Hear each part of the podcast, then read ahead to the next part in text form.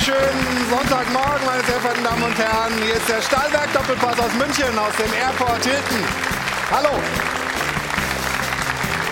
Wir freuen uns auf zweieinhalb Stunden gediegene Fußballunterhaltung. Es gibt viel zu besprechen. Natürlich wollen wir auf die Bayern schauen. Das war schon eindrucksvoll. Ja, der Gegner hieß Bochum, aber ein 7 zu 0 und vor allem ein Mann hat echt überzeugt. Harry Kane mit drei Toren, zwei Torvorbereitungen. Also da passt alles zusammen. Die Tuchel Bayern richtig stark. Aber ganz oben in der Torjägerliste steht ein Mann vom VfB Stuttgart, der auch gestern wieder zweimal getroffen hat. Girassi. Zehn Tore in fünf Spielen und der fast Absteiger der letzten Saison steht jetzt auch oben in der Tabelle mit dabei. Wie weit kann es gehen für den VfB Stuttgart? Und wir schauen in die zweite Liga, der Absteiger Schalke 04 im freien Fall. Die Fans sauer, und die gewaltbereiten Chaoten haben gestern mal wieder für Randale gesorgt. Und es gab kritische, sehr kritische Stimmen aus der Mannschaft über die Taktik von Trainer Reis. Auch das ein Thema bei uns in der Sendung. Und wir sprechen natürlich über den neuen Bundestrainer. Der heißt Julian Nagelsmann, führt die Nationalmannschaft zur Europameisterschaft. Einer, der auch gehandelt wurde als neuer Bundestrainer, ist heute bei uns zu Gast. Freue mich sehr auf die Trainerlegende, auf Felix Magath. Schönen guten Morgen.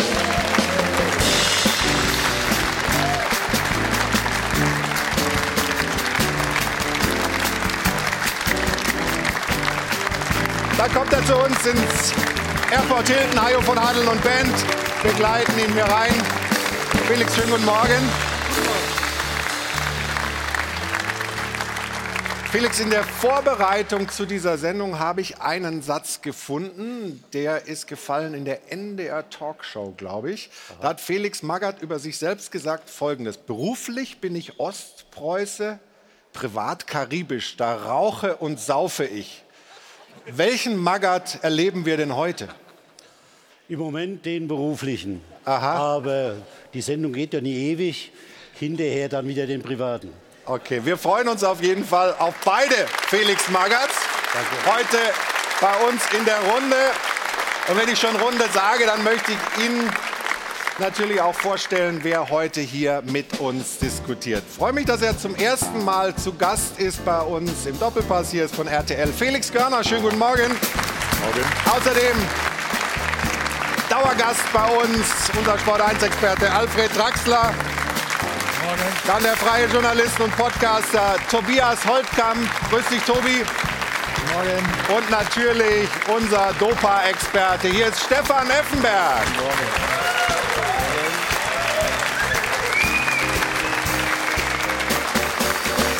Aber vollzählig sind wir erst, wenn wir Sie begrüßen. Ich freue mich sehr, dass sie heute wieder die Frage der Woche mitgebracht hat. Hier ist Ruth Hofmann. Hallo. Guten Morgen, hallo. Also, Dankeschön. Der Countdown zur EM läuft. Das sind noch knapp neun Monate bis zum Eröffnungsspiel in München. Julian Nagelsmann muss also direkt loslegen mit seinen Assistenztrainern Sandro Wagner und Benjamin Glück. Im Oktober geht es zur Länderspielreise in die USA. Zehn Tage sind das, zwei Länderspiele dann dort. Und dann muss er ja schon so langsam seine Turniermannschaft erstellen. Er hat auf der Antrittspressekonferenz, seiner ersten als Bundestrainer, schon mal direkt gesagt, das ist ein Riesenanreiz, diese EM. Klar, das ist auch echt ein großer Job, aber ist er mit seinen 36 Jahren Jahren dieser Aufgabe auch gewachsen. Was trauen Sie ihm zu, liebe Zuschauer? Unsere Frage der Woche lautet, kann Nagelsmann Deutschland sogar zum EM-Titel führen? Sie kennen die Nummer 01379 011 011 oder melden Sie sich via Social Media. Wir freuen uns auf Ihre Meinungen und auch auf die Diskussion hier in der Runde. Dankeschön. Dankeschön, Ruth. Felix, ist Julian Nagelsmann eine gute, eine richtige Wahl? Ja, ich kann ja nicht in die Zukunft sehen. Insofern glaube ich, dass, was jetzt gesagt wurde, äh, ausschlaggebend ist, wie ist das Ergebnis dann bei der Europameisterschaft. Jedenfalls äh, ja, ist so ein Job natürlich auch eine Chance, eine Gelegenheit. Und er hat jetzt die Chance zu zeigen, was er kann. Darüber sprechen wir gleich noch hier in der Sendung, fangen aber an mit den Bayern, die gestern überzeugt haben. Und im Zentrum dieser Glückseligkeit der Bajovarischen stand ein Brite, Harry Kane.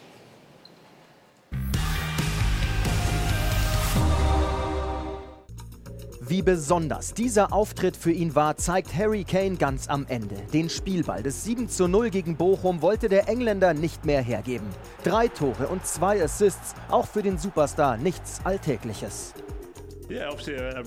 Es ist ein stolzer Moment, ein ganz spezieller Tag für mich, hier vor unseren Fans meinen ersten Dreierpack zu erzielen. Es war ein guter Start in die Saison. Ich genieße es hier, die neue Umgebung, das Team, die Mitarbeiter. Darauf möchte ich einfach weiter aufbauen. Der Druck auf den 100 Millionen Euro Einkauf des Rekordmeisters vor der Saison riesig. Für manchen Experten der 30-Jährige viel zu teuer für sein Alter. Doch Kane liefert und wie. Sieben Tore in den ersten fünf Bundesliga-Partien, das gelang zuvor noch keinem Bayern-Spieler, auch nicht Gerd Müller oder Robert Lewandowski.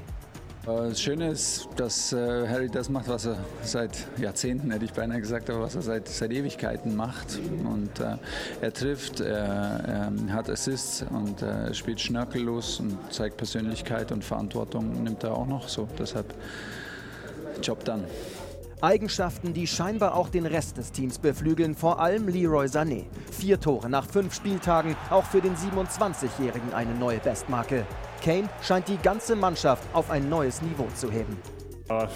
Ich habe das Gefühl, wir können noch besser spielen. Das war unser bester Auftritt, seitdem ich hier bin. Wir haben eine gute Phase. Genauso müssen wir weitermachen. Die große Kane-Gala. Ja, es war nur Bochum. Und dennoch haben wir erstmals in dieser Saison das wahre Gesicht der Tuchel-Bayern gesehen?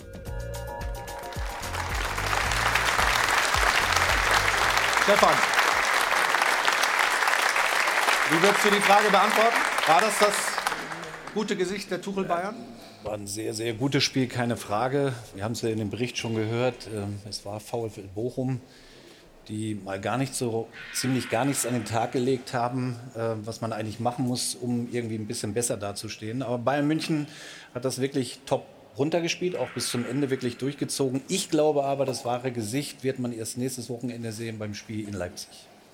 Und das ist auch der Maßstab, woran Sie müssen.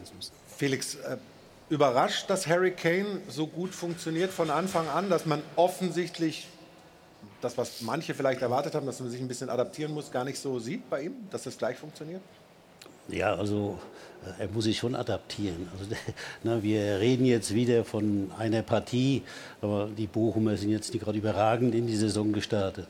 Also das heißt, Gut, aber er hat äh, sieben Tore in fünf Spielen, hat jetzt nicht nur gegen Bochum getroffen. Und auch Torbeteiligung. Ja, aber äh, das ist immer die Frage, was hat man für einen Anspruch? Ne? Also, aber ich glaube, ein Harry Kane, der ist wie soll ich sagen, ein normaler Fußballer. Ne, der ist klar im Kopf, der weiß, was er will, er will Tore machen. Und von daher, weil er, das, weil er weiß, was er will und weiß auch, wie das geht, ne, spielt er dann entsprechend. Aber trotzdem braucht halt eine Mannschaft, auch der FC Bayern, ein paar Tage, bis sie, die, bis sie alle sich an ihn gewöhnt haben. Ne, das, funktioniert noch nicht so wie bei Lewandowski. Und dennoch, wie gesagt, geht es ja in diese Richtung. Und man sieht, dass ein Spieler wie Harry Kane, der eben äh, ein ganz äh, großer, starker Torjäger ist, natürlich Einfluss auch auf das gesamte Spiel dann hat. Ja, und wir, äh, also selbst jetzt mal äh, Trainer, die eigentlich ja eine andere Philosophie haben, sind dann auf den Trichter zu kommen, gekommen. Wenn man dann mal einen Haaland vorne reinstellt, dann läuft es vielleicht doch besser als ohne. Ja, also der Neuner, der klassische Neuner, das hat ein bisschen gedauert in, in, in München bis man gemerkt hat, dass man den wieder haben will. Jetzt hat man ihn und er macht, das ist ja ein bisschen angeklungen, die ganze Mannschaft besser? Ja, ich finde auch schon, also ich widerspreche ungern einem äh, Meistertrainer auch gefährlich. und einer Fußballlegende, aber ich finde schon, dass er ähm, genau das macht, was auch ein Lewandowski gemacht hat. Lewandowski hat am Anfang deutlich mehr Zeit gebraucht, also Kane kommt ja wirklich und trifft, fügt sich ein, als wäre er seit langer, langer Zeit dabei. Das hat bei Lewandowski, obwohl er vorher schon in der Bundesliga gespielt hat, äh, länger gedauert. Aber genau, ähm, äh, das ist ein äh, guter Punkt, Flo. Das ist kein reines Investment gewesen in Harry Kane, diese 100 Millionen, mhm. sondern damit machst du die gesamte Bayern-Offensive deutlich stärker. Insofern war es äh, wahnsinnig viel Geld, aber sehr, sehr sinnvoll investiert. Du siehst, wie viele Spieler um ihn herum äh, profitieren, besser werden. Äh, auch ein, ein Matis Tell, in meinen Augen das beste Schattengewächs äh, der, der Bundesliga. Der wird alleine diese 100 Millionen wieder einspielen in drei, vier, fünf Jahren, wenn dann ein paar andere Clubs da auf der, auf der Matte stehen. Aber du, du, du guckst nicht so überzeugt. Doch, doch. Also Harry Kane hat, äh, glaube ich, uns alle überzeugt gestern. Ja. Ich frage mich halt nur, wer vor einem Jahr auf die Idee gekommen ist, dass äh, nach dem Weggang von Lewandowski der FC Bayern ohne einen Strafraumspieler, ohne einen Mittelstürmer spielen kann. Ich weiß nicht, ob das damals äh, Oliver Kahn oder Nagelsmann, ich habe keine Ahnung. Es war jedenfalls War, natürlich hat er auch was mit der Marktsituation zu tun gehabt. Ja? Ja, aber sie haben ja geglaubt, dass sie wirklich ohne zurechtkommen. Und äh, jetzt sieht man eben, dass, wie wichtig ein solcher Spieler gerade im Bayern-System ist. Aber ich will auch Stefan recht geben. Wir haben jetzt fünf Spiele oder sechs Spiele haben wir? Nee.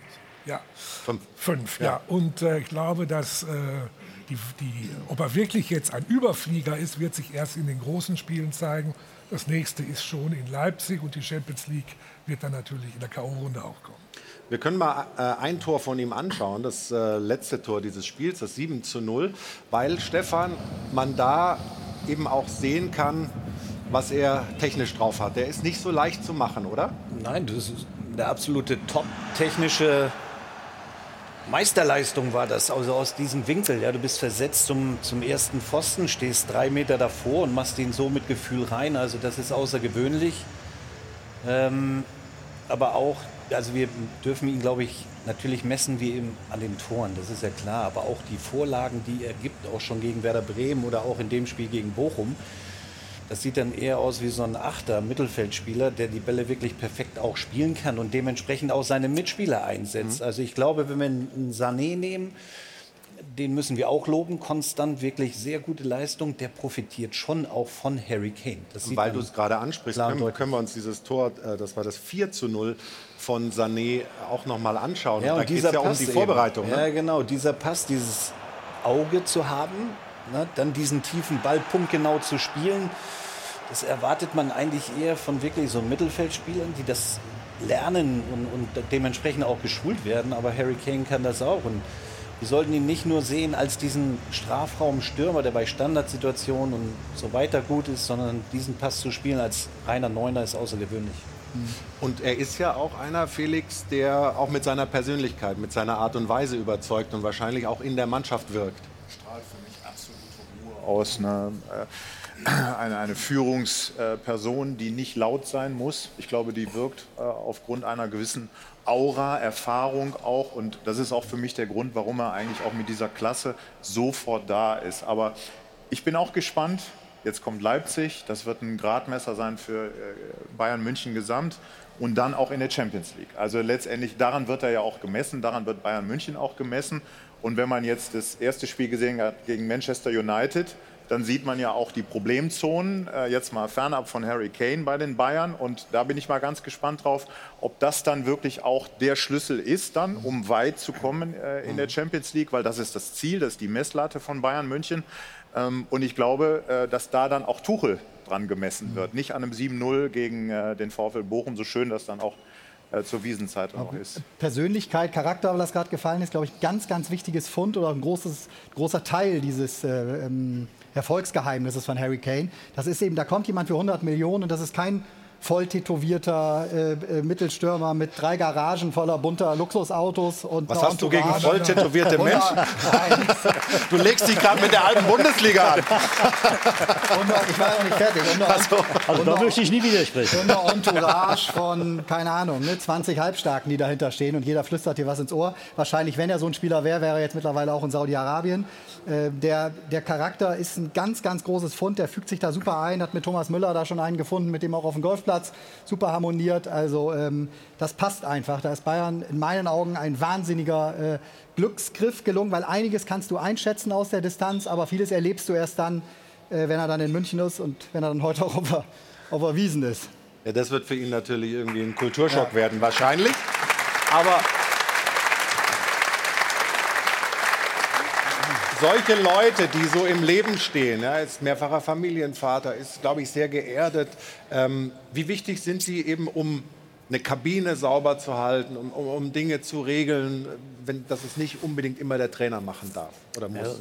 Also äh, ich glaube jetzt nicht, äh, aber er ist natürlich als Persönlichkeit wichtig und äh, gute Spieler, die orientieren sich natürlich auch an ihm.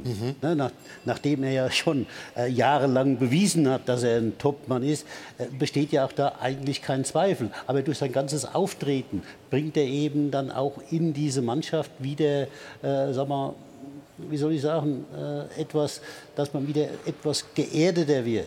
Und äh, das ist, glaube ich, auch wichtig äh, bei dieser Bayern-Mannschaft. Es gibt ja einige junge Leute, wie ja gerade angesprochen, die noch nicht sag mal, auf ihrem Zenit sind und die noch Orientierung benötigen. Und durch so einen Spieler bekommen die auch innerhalb der Mannschaft wieder Orientierung. Du hast es vorhin mal angesprochen. Sané profitiert, also diese lange Zeitspanne, die er jetzt wirklich top spielt. Das haben wir auch nicht so oft gesehen, dass er ohne wirkliche Schwankungen durch eine Saison geht und auf einem sehr hohen Niveau. Hat das alles miteinander zu tun? Gibt es da Wechselwirkungen? Ja, ich glaube aber auch der Trainer trägt da einen großen Teil dazu bei, ihm einfach dieses Vertrauen auch zu geben, ihn auch immer wieder zu stellen. Das war ja in der Vergangenheit auch nicht so oft. Dann hat er zwei, dreimal gespielt, saß wieder auf der Bank. Und jetzt ist er, glaube ich, angekommen. Ich glaube, bei äh, Sané merkt man das ganz extrem an seiner Körpersprache. Ne? Wenn wir mal uns Bilder vor Augen führen aus dem letzten Jahr, wo die Körpersprache einfach schlecht war. Er, wenn er ausgewechselt wurde, sich nicht verabschiedet hat oder bedankt hat beim Trainer oder bei dem ganzen Trainerteam, in die Kabine gegangen ist, ohne Hallo oder Tschüss oder wie auch immer zu sagen. Das hat sich geändert. Ich glaube, er, das hängt mit Harry Kane zusammen, aber auch mit Thomas Tuchel. Wir gucken noch auf das Tor von ähm, Mathis Tell in der 81, 81. Minute. Das war das 6 zu 0.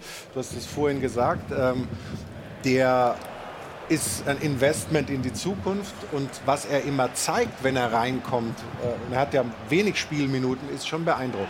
Ja, wieder war Kane beteiligt, ne? diesmal sogar als Abfangjäger, also schnappt sich den Ball, setzt ihn perfekt ein. Also deswegen hatte ich ja vorhin gesagt, mal Schattengewächs. Ne? Ich glaube, wie der, wie Felix Magath gerade sagte, profitieren kann von einem Spieler wie Harry Kane, der schon sehr vieles erlebt hat, auch einfach ja, wieder stark gemacht. Ne? Also große, große Qualitäten, Matistel.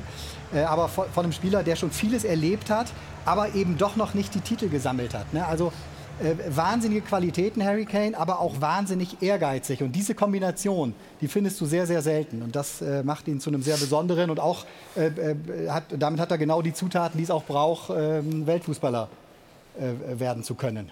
Weltfußballer? Weltfußballer. Wer? Wer? Also ein Weltklasse-Fußballer. Harry Kane. Ach, Harry Kane. Nee, nee, nein, nein. nein. Ach so, Entschuldigung. Dann, ich habe jetzt gedacht, auch, Tell auch. Ja, Tell auch. Nein, aber ich sag, in, in Harry Kane steckt genau das Ja. Wahnsinnige an Qualität plus dieser riesige Ehrgeiz, den ich- es braucht, um ganz großer zu werden. Jetzt hab Jetzt ich, hast du verstanden? Ich habe es jetzt verstanden. Sonst habe ich ja länger, bei ja. dir immer nur die Dauert ein bisschen Schwierigkeiten, länger. zu folgen.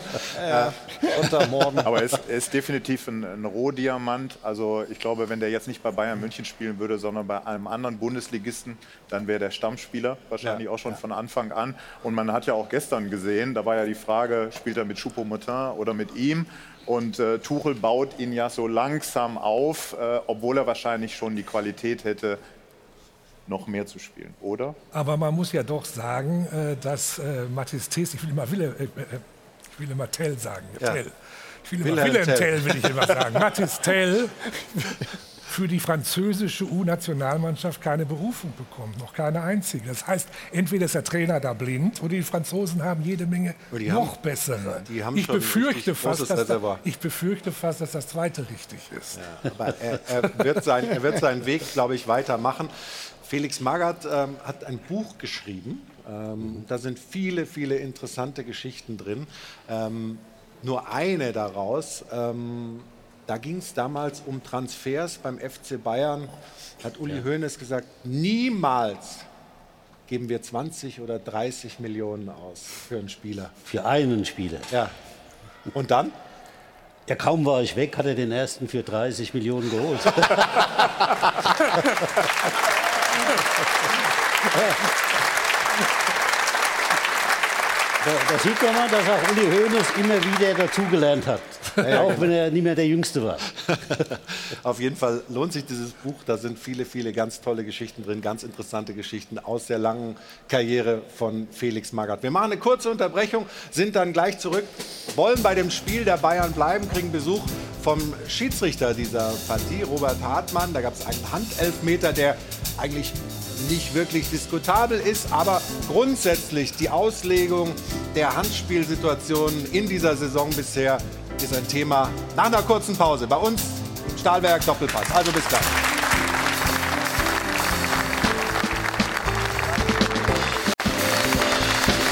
Willkommen zurück im Airport Hilton am Münchner Flughafen. Nächste Runde des Stahlberg Doppelpass am heutigen Sonntag mit Hajo von Hadeln und Band und einem neuen Gast. Ich habe ihn gerade schon vorgestellt. Robert Hartmann ist hier, hat gestern das Spiel gepfiffen. Bayern gegen Bochum. Und wenn die Leute jetzt sagen, hä? Gestern hatte der doch gar keine Brille auf. Er pfeift mit Kontaktlinsen, sonst Korrekt, richtig? korrekt. Okay, okay. Also, bevor irgendwelche Gerüchte aufkommen, ja? Ach so. Dann sagt er, also der, der hat ja gar nicht die Brille auf. Nein, also wir, wunderbar. Wir freuen uns, dass er hier ist. War es ein schwieriges Spiel oder ging's? Nee, war ein einfaches Spiel für den Schiedsrichter. Eine gelbe Karte, ein Strafstoß. Und über den Strafstoß wollen wir gleich sprechen in unserer Rubrik. Da fragen wir doch mal den Schiri. Da fragen wir doch mal den Schiri. Wird präsentiert von Das Örtliche. Ohne Schiris fehlt uns was.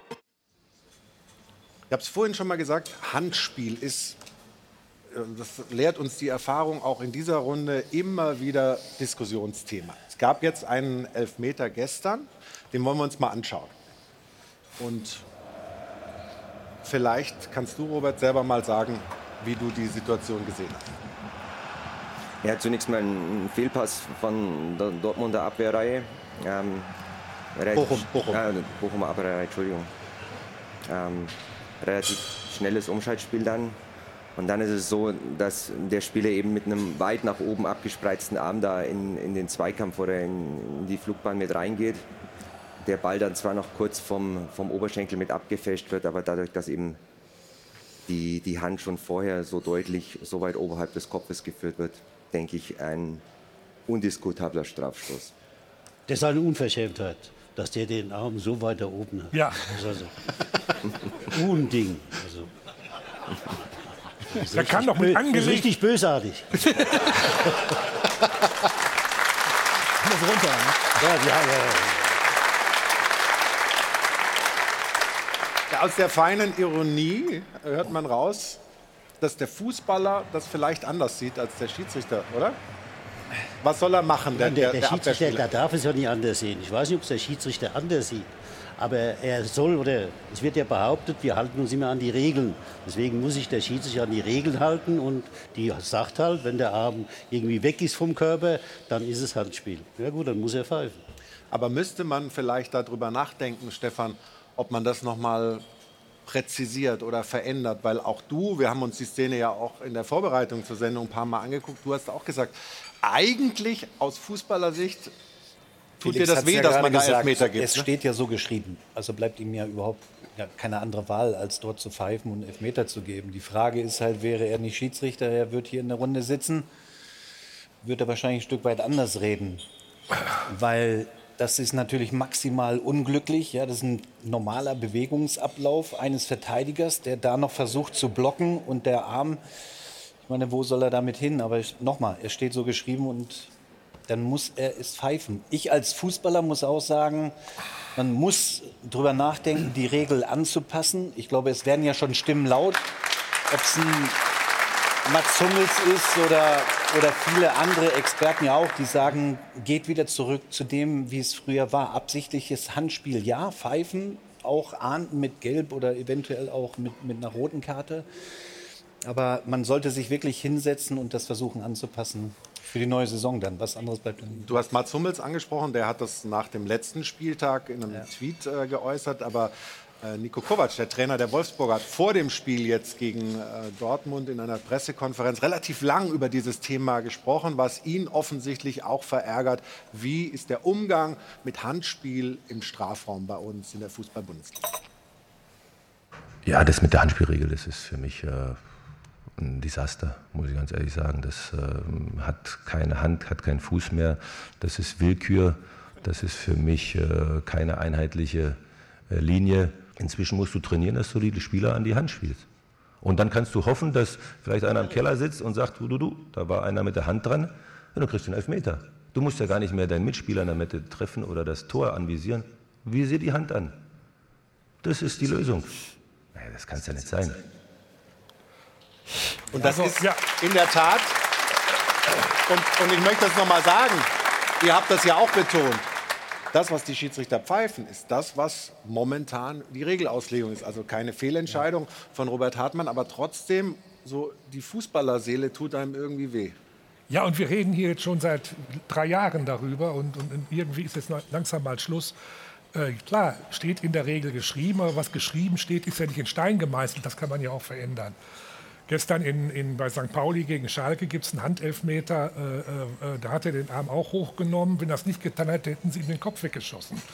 Äh, also ich verstehe bei eins nicht bei dieser ganzen Geschichte, warum man Leuten, die auf dem Platz gestanden haben, so wie Stefan, so wie Felix, so wie äh, Nico Kovac, dass man denen nicht mal zuhört. Und dass man einfach auf dem grünen Tisch bleibt und sagt, das ist jetzt so. Da könnten die Fußballer doch wirklich mal ihre Erfahrungen einbringen. Und ich kenne keinen Fußballer, der sagt, die Handregel ist gerecht. Zumal, zumal wir auch in, äh, Stefan hat es ja gesagt, es geht um den Bewegungs, oftmals geht es für mich auch um den normalen Bewegungsablauf, wie man eine Sportart betreibt, wie man einen Zweikampf führt.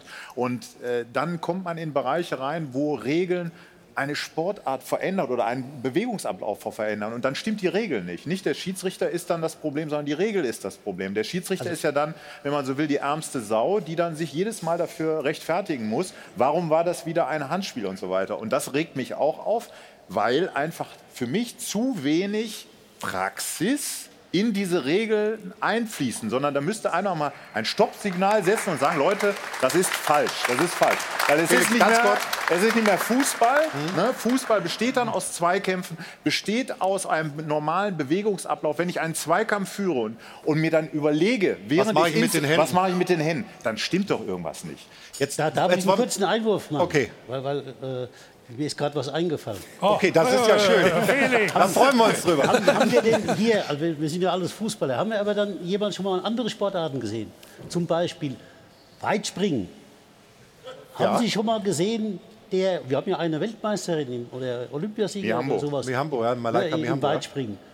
Habt, habt ihr schon mal gesehen, dass die so gesprungen ist? Acht Meter oder wie, wie weit sie gesprungen ist? Ich noch nie. Die, die ist immer so gesprungen. Ja. Also nicht hinterher, sondern während dem Sprung. Ja. Dann immer die Arme oben gehabt. Ja gut, da also- ist aber kein Ball im Spiel. das ist doch eine völlig normale Bewegung. Nein, was dahinter steckt, ist ja, natürlich, ja, schon. kann man springen, ohne die Arme Das als, geht- als geht nicht. Schwungmittel Aber- mitzunehmen. aber- Aber jetzt ganz kurz, aber jetzt, ja. jetzt sitzt er die ganze Zeit dabei und, und hört sich das an. Ich würd, gibt es bei dir ein Verständnis für diese, sagen wir mal, ähm, Vorschläge aus der Praxis?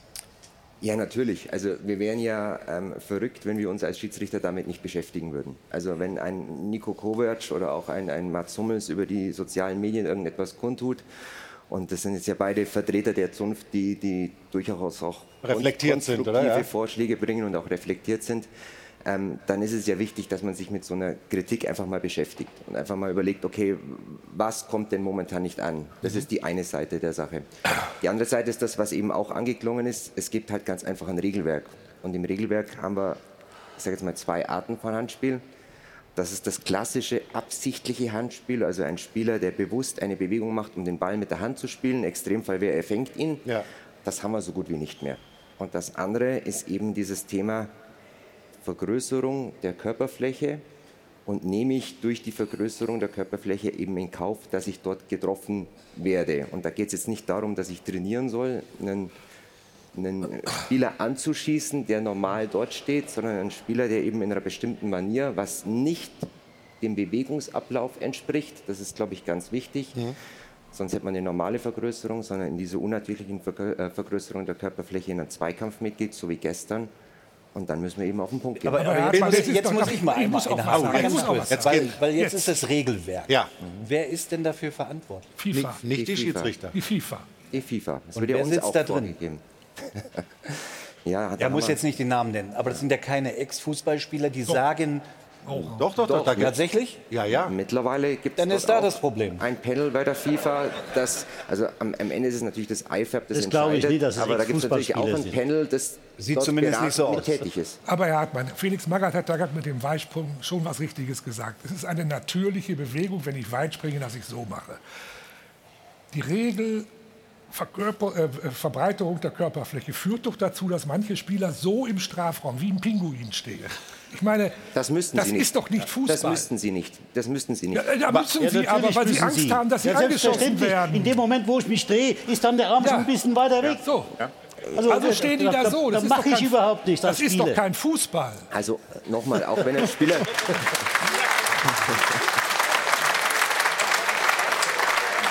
Das ist ja das, was, was, was mit, mit Worten dann immer relativ schwer zu beschreiben ist. Aber wenn ein Spieler in einer Drehbewegung den Ball an die Hand bekommt und das eine normale Bewegung ist, dann glaube ich, tun wir alle gut daran, da nicht auf einen Strafstoß oder auf ein Handspiel zu entscheiden. Aber dann kommt, der, dann, kommt der, dann kommt der Kölner Keller und sagt, ist doch einer. Nee, nee, so ist es ja auch nicht. Aber Ähm, seid ihr Schiedsrichter denn glücklich mit dem, was ihr an Regelwerk äh, vorfindet? Oder müsste man wieder woanders hin zurück, dass Also man das- wirklich das Abs, die Absicht in den Vor also wirklich ganz klar in den Vordergrund stellt? Also die Absicht im Vordergrund ist, ist immer am besten.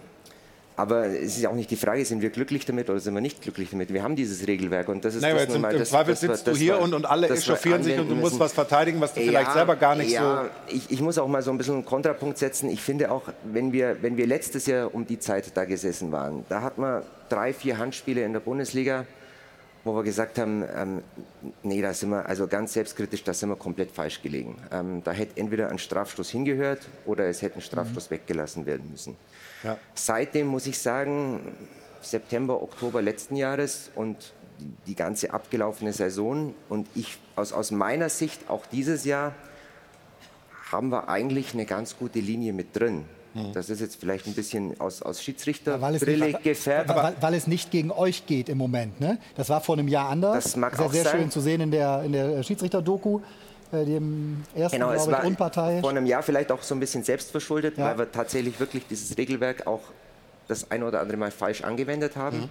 Ja. Momentan finde ich, dass wir eine relativ gute Linie mit drin haben. Es gibt halt immer wieder Einzelbeispiele, die dann fälschlicherweise Und mit als denen komme ich jetzt um die Ecke. hergenommen werden und dann das ganze Bild wieder so ein bisschen. Ich, ich würde nämlich gerne zwei Einzelbeispiele noch mal nehmen. Das war äh, das Spiel Heidenheim gegen Werder am vergangenen Sonntag, nachdem sich auch Mats Hummels dann geäußert hat. Ähm, da geht es um folgende Szene, die wir uns gemeinsam jetzt mal anschauen. Schiedsrichter war der Kollege Ittrich äh, und die Szene kommt jetzt. Stefan, Ja, wir haben ist das, er hat erstmal weiterlaufen lassen, dann hat sich der VAR eingeschaltet und dann hat er nachher doch auf Elfmeter entschieden. Warum und zu Recht? Nein, das ist ja eindeutig. Weil der Elfmeter, weil er seine Körperfläche vergrößert, absichtlich, bewusst.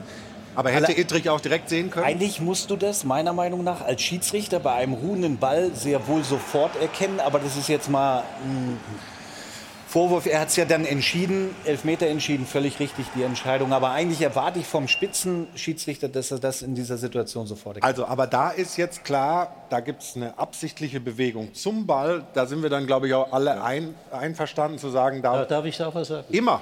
Also Ganz auch d'accord da schafft man wäre ich einverstanden, weil der Ball wird ja aufs Tor geschossen. Aber Ja. wir haben ja Szenen, wo der Ball von der Grundlinie, also das ist die Torauslinie, Das weggeschossen ja, ja. wird, Aber trotzdem, Richtung. Richtung, Richtung Mittelpunkt. Ja. Und wenn da einer den Ball an den Arm bekommt, da gibt es auch Elfmeter. Wir haben noch eine super Szene hier gleich, Felix. Die gucken wir uns so, mal an. okay. Da bin ich auch nicht schlau draus geworden. So, dann, ach so, ja, die, die, die kommt vielleicht gleich noch, aber wir gucken uns die erstmal. müssen. Wir- Ja, Moment, aber wir. Also, außer du bist jetzt nicht nur Experte, sondern auch noch Regisseur und Sendeleiter. Dann machen wir jetzt. Aber wenn wir doch dabei sind bei demselben Spiel, müssen wir das doch direkt die Szene da dranhängen. Okay, Effe hat gewonnen.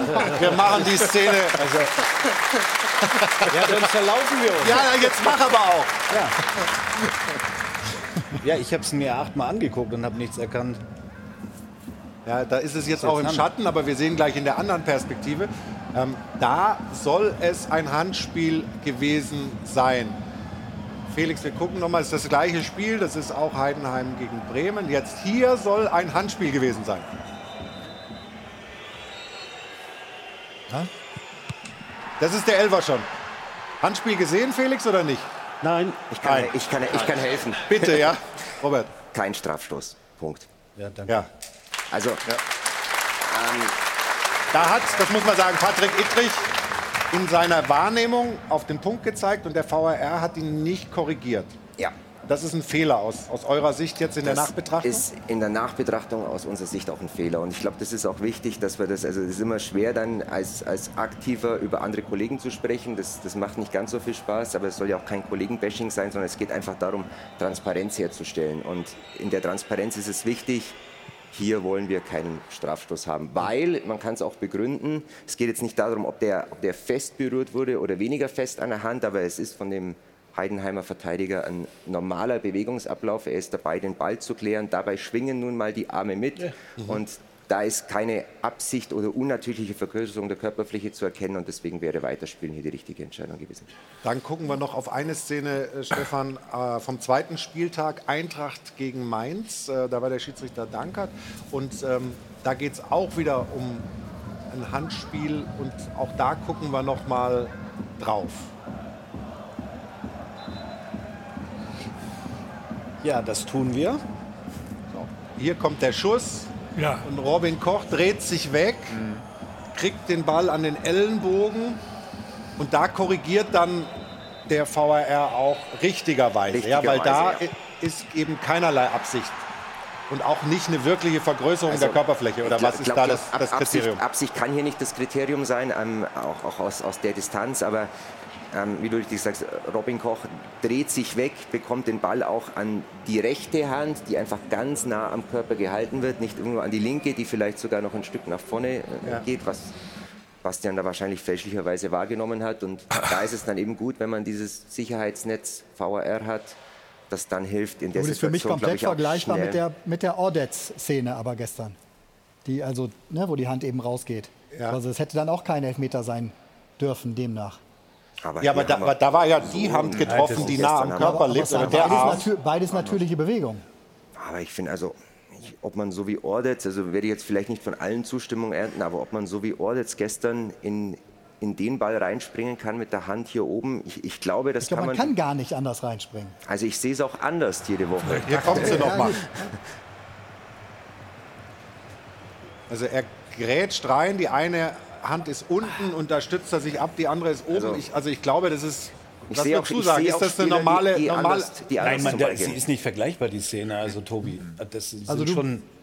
Das sind, ja, das sind schon Welten. Also der eine Bochumer versucht ja diesen, diesen Schuss unten zu blocken mit dieser Bewegung, mit dem Armheben halt extrem weit oben. Bei dem Also du anderen meinst, das kriegst macht du- er mit Absicht, dass er die Hand oben hat.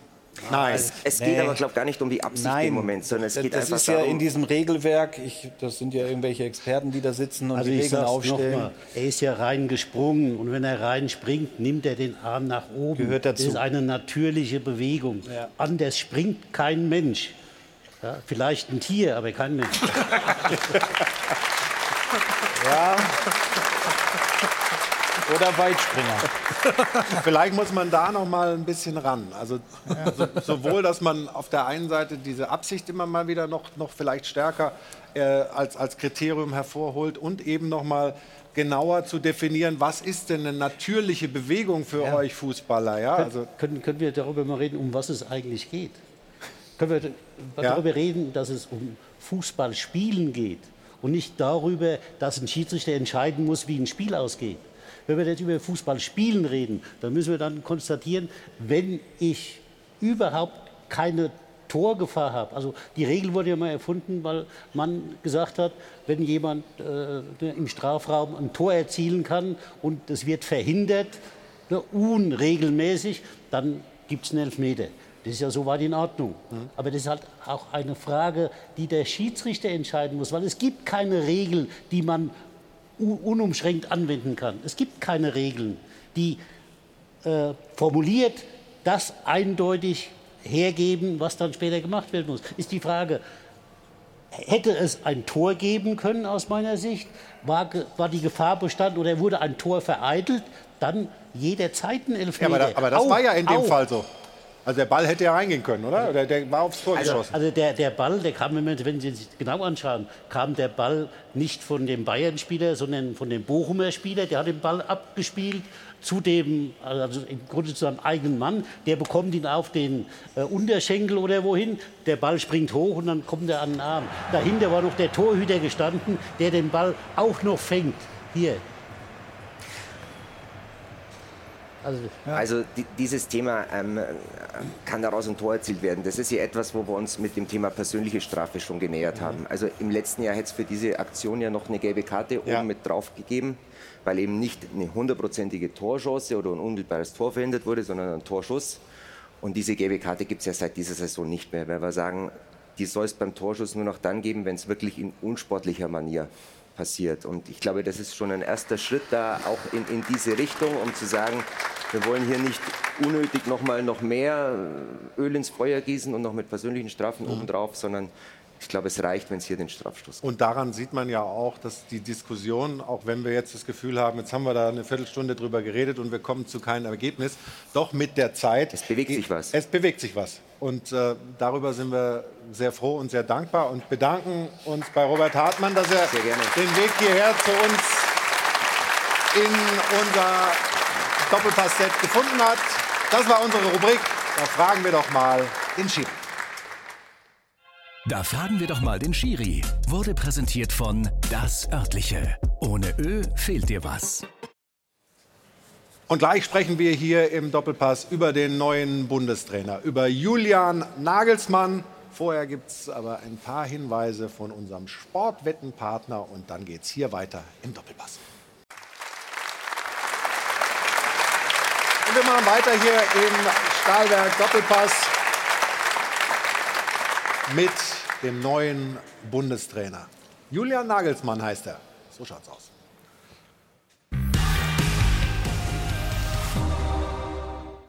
Böse Zungen könnten jetzt fragen, was haben Julian Nagelsmann, Hansi Flick und die Nationalmannschaft gemeinsam, na?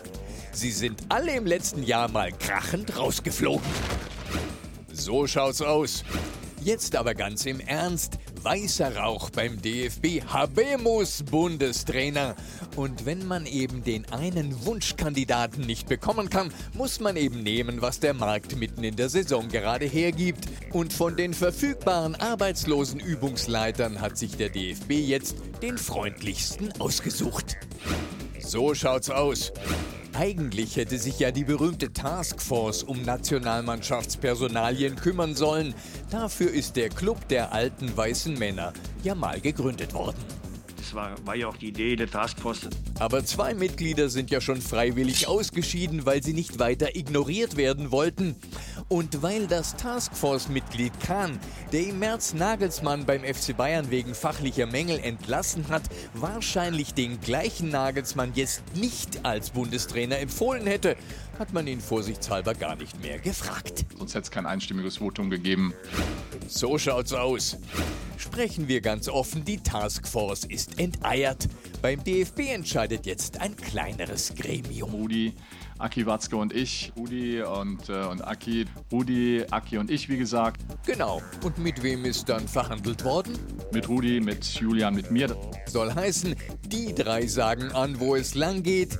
Und Bayern München hat nicht mehr so viel mitzuentscheiden. Aber immerhin, sie durften den Nagelsmann-Transfer mitfinanzieren.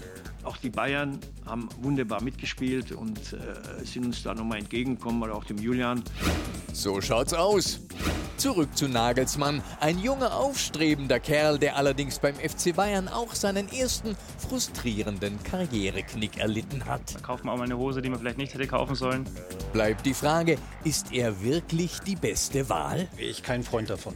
Von, ganz, von Julian Nagelsmann? ja, alleine schon vom Alter. Ich glaube, dass der DFB oder die Nationalmannschaft, die Nationalspieler schon einen brauchen, der eine gewisse Erfahrung hat, der das alles selber gespielt hat. So schaut's aus. Eines steht fest, Nagelsmann ist heiß auf den neuen Job und sein neuer Assistent offensichtlich auch. Dann war es Sandro typisch. Er hat, äh, das Telefon wurde sehr warm an meinem Ohr, weil er sehr gebrannt hat. Wir stellen also fest, Sandro Wagner ist der neue Burning Man des DFB. So schaut's aus.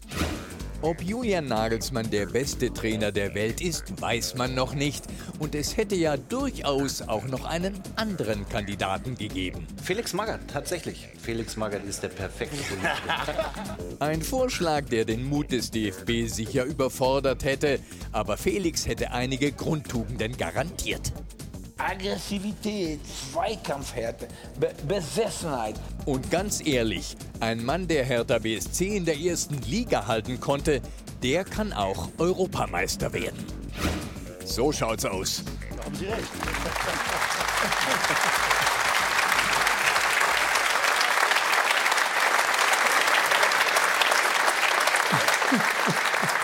Hervorragender Beitrag, oder?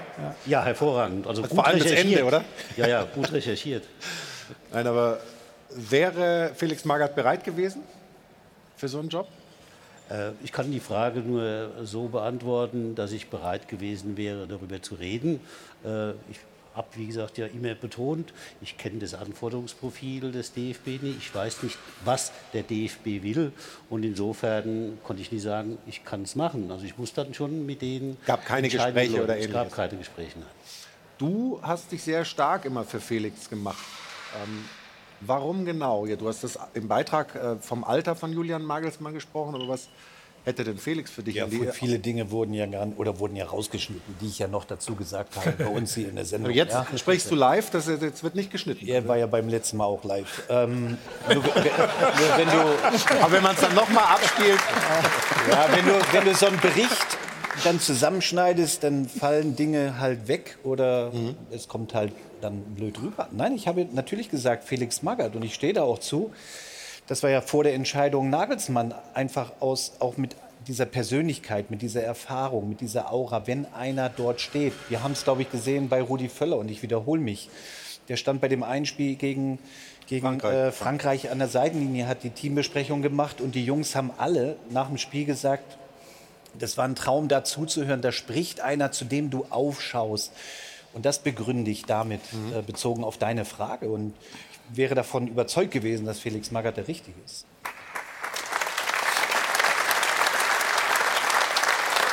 Aber du hast auch, wenn ich dich richtig äh, interpretiert habe, was wir auch so zuletzt besprochen haben, du hast auch nicht das Gefühl, dass Nagelsmann jetzt der Falsche ist. Genau.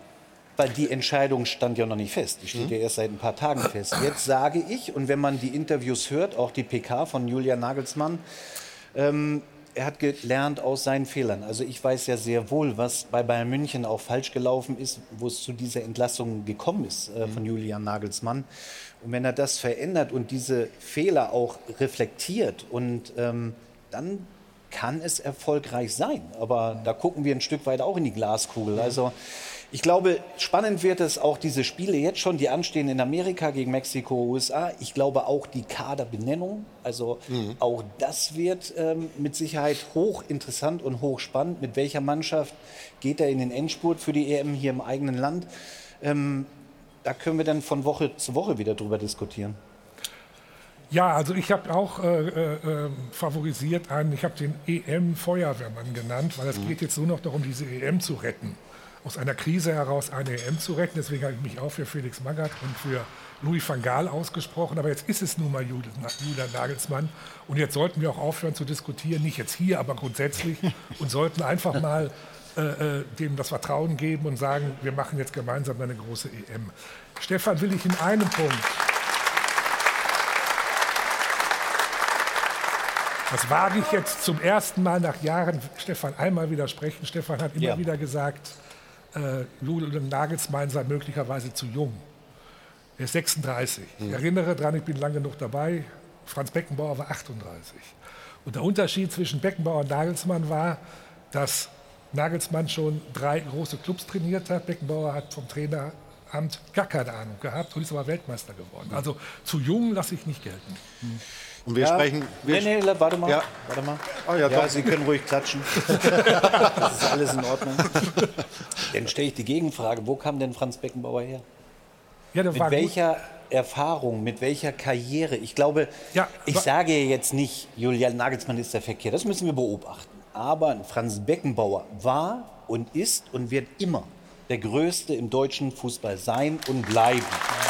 Das sieht wenn, übrigens Alfred ganz genauso. Das weiß ich. Und, und wenn, wenn, so einer, und wenn so einer vor dir steht, bin ich mir ziemlich sicher, dass du als Spieler, und ich habe selber erfahren, unter anderem bei Jupp Heinkes oder in Ottmar Hitzfeld, da stehst du stramm und hörst zu. Und nimmst die Hacken zusammen. Genau. Und so wäre das beim Felix auch gewesen. Deswegen wäre das eine gute Entscheidung. Aber jetzt höre ich auf damit. Wir sprechen gleich weiter hier über dieses Thema der neue Bundestrainer Julian Nagel. Du hast auch schon gerade tief eingeatmet. Aber jetzt reiß ich wieder das Heft des Handels an mich. Jetzt machen wir eine kurze Unterbrechung. Gleich gibt es mehr zu besprechen über den neuen Bundestrainer Julian Nagelsmann und was für Gedanken hier in der Runde zu dieser Aufgabe bestehen, Deutschland zur EM zu führen und möglichst eine erfolgreiche Heim-EM zu spielen. Und Sie sollten jetzt auch erfolgreich sein bei unserem Gewinnspiel. Ich drücke die Daumen. Bis gleich.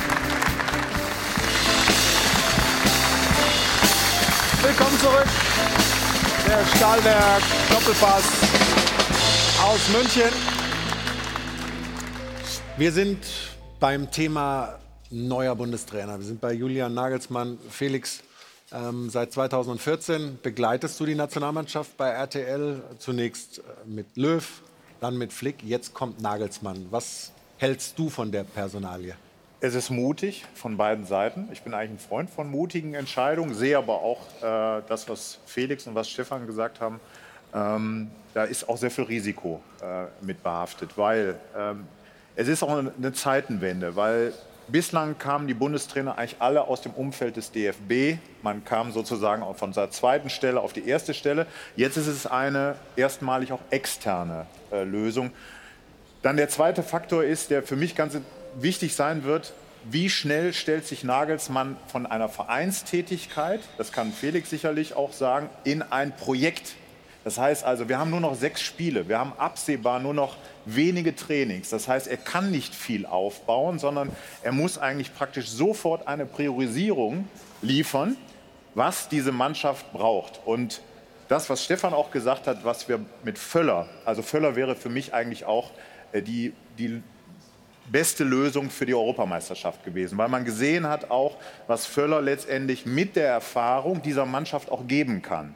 Und das war ja innerhalb von 48 Stunden ein, ein völliger Switch von dem, was wir in äh, Wolfsburg äh, gegen Japan gesehen haben und dann äh, was mit einer Erfahrung, mit einer Ruhe, mit einer Autorität diese Mannschaft auch braucht. Und das ist, glaube ich, auch das Spannende, was Nagelsmann liefern äh, muss auch. Ist er diese Autorität, sagen wir mal vereinsübergreifend. Er ist nicht mehr nur Bayern-Trainer oder Hoffenheim oder Leipzig, sondern er hat eine, eine Mannschaft, die ja auch nicht unkompliziert ist. Also, und da hat er aus meiner Sicht schon äh, sehr clever am, am, äh, bei der Pressekonferenz am Freitag reagiert. Er hat von seinen eigenen Fehlern gesprochen bei Bayern München, was ich sehr gut finde.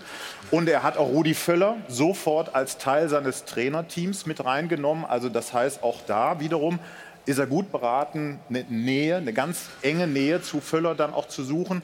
Ähm, und daran wird er gemessen werden letztendlich. Dieses Teambuilding, was wir gegen Frankreich gesehen haben, eine völlige Einheit plötzlich. Und da können wir ja immer drüber reden, was wir für Schwachstellen innerhalb äh, unseres Kaders auch haben. Äh, aber man hat auch gesehen, was eine funktionierende Mannschaft dann leisten kann, wenn der Trainer mit einer Erfahrung, mit einer Ruhe, mit einer Kompetenz diesen Haufen auch zusammenschweißt. Und da bin ich gespannt drauf. Da hat Nagelsmann nicht viel Zeit, mhm. äh, um das auch zu liefern. Felix, da, war ja, da waren ja sehr, sehr viele Punkte jetzt drin. Ne? Also, äh, äh, natürlich ist eine Risikoentscheidungen äh, gibt es da auch, lauern da auch Gefahren. Ne? Also weil du dich für den Mut ausgesprochen hast eingangs. Ne? Natürlich äh, schwingt da auch was mit, dass was, dass was schiefgehen kann. Ist ja komplett korrekt. Aber ähm, ich würde es komplett unterstreichen, was du eingangs gesagt hast, dass es eine mutige Entscheidung ist. Und als Freund des Mutes sollte man sie also war es die einzige und in meinen Augen auch die beste Wahl, die jetzt zu treffen war, nachdem Jürgen Klopp nicht zur Verfügung stand. Äh, was äh, Rudi Völler in 48 Stunden macht, hat ja im Grunde nichts mit dem zu tun, in meinen Augen, was jetzt so ein Projekt bedarf. Ich würde das mal als Projekt bezeichnen, jetzt von September dann bis Mai, Juni, idealerweise Mitte Juli. Ne, das ist ja, ist ja eine ganz andere Aufgabenstellung. Und da jetzt auf jemanden zu setzen, dem vielleicht der Faktor Erfahrung ein bisschen fehlt, wobei er hat auch schon bei Bayern trainiert, er ist seit vielen Jahren in der Bundesliga, er hat in der Champions League trainiert, also das darf man auch nicht unter den Teppich kehren. Äh, Das, ist alles, ähm, das sind alles ganz, ganz wichtige, Faktoren, die er mit reinbringt. Plus eben, dass er wahnsinnig brennt. So, und das gefällt mir jetzt schon in der ersten Pressekonferenz so gut, wie wenn er über das Telefonat mit Sandro Wagner spricht. Das ist natürlich eine wahnsinnige Wahl. Der ist äh, vor äh, drei, vier Monaten äh, ist er Meister in der dritten Liga geworden, Sandro Wagner, den da jetzt mit reinzunehmen. Finde ich total spannend. Ähm, kann ich mir gut vorstellen, dass das gut geht. Eine Garantie hast du nirgends. Rudi, Fell, Rudi Völler so nah mit ranzunehmen, ist auch klug, weil genau dieser Faktor Erfahrung, den wir uns wünschen, dadurch mit reinkommt. So, ne? Der wird auch ganz sicher in der Kabine mal dabei sein, wenn es wichtig wird. Also ich äh, bin absoluter Freund äh, dieser Entscheidung und ähm, viel Erfahrung hatten wir mit Hansi Flick, hatten wir mit Jogi Löw zum Ende. Äh, das war eher Gähn-Fußball, das war langweilig geworden. Jetzt wird es richtig gut und ich glaube, das Land und auch die Bundesliga, hat man in vielen äh, Interviews gestern gehört, steht dahinter und äh, freut sich jetzt auf eine Aber EM. lass uns doch mal über das.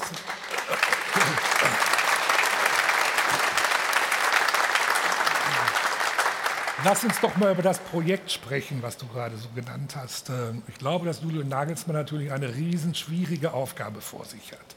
Und er wird sich noch wundern, denn er ist nicht mehr bei einem Profiverein wie Bayern München, der ist jetzt beim DFB. Also wer beim DFB auf die Idee gekommen ist, im nächsten Monat eine USA-Reise zu machen, ohne Grund, wir haben keine Weltmeisterschaft, wir haben eine EM hier,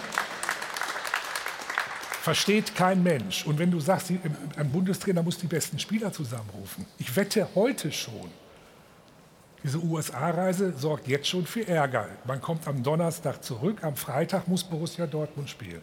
Ich wette jetzt schon, dass vor dieser Reise der eine oder andere Spieler eine Zerrung haben wird, Ohrenschmerzen, Halsschmerzen.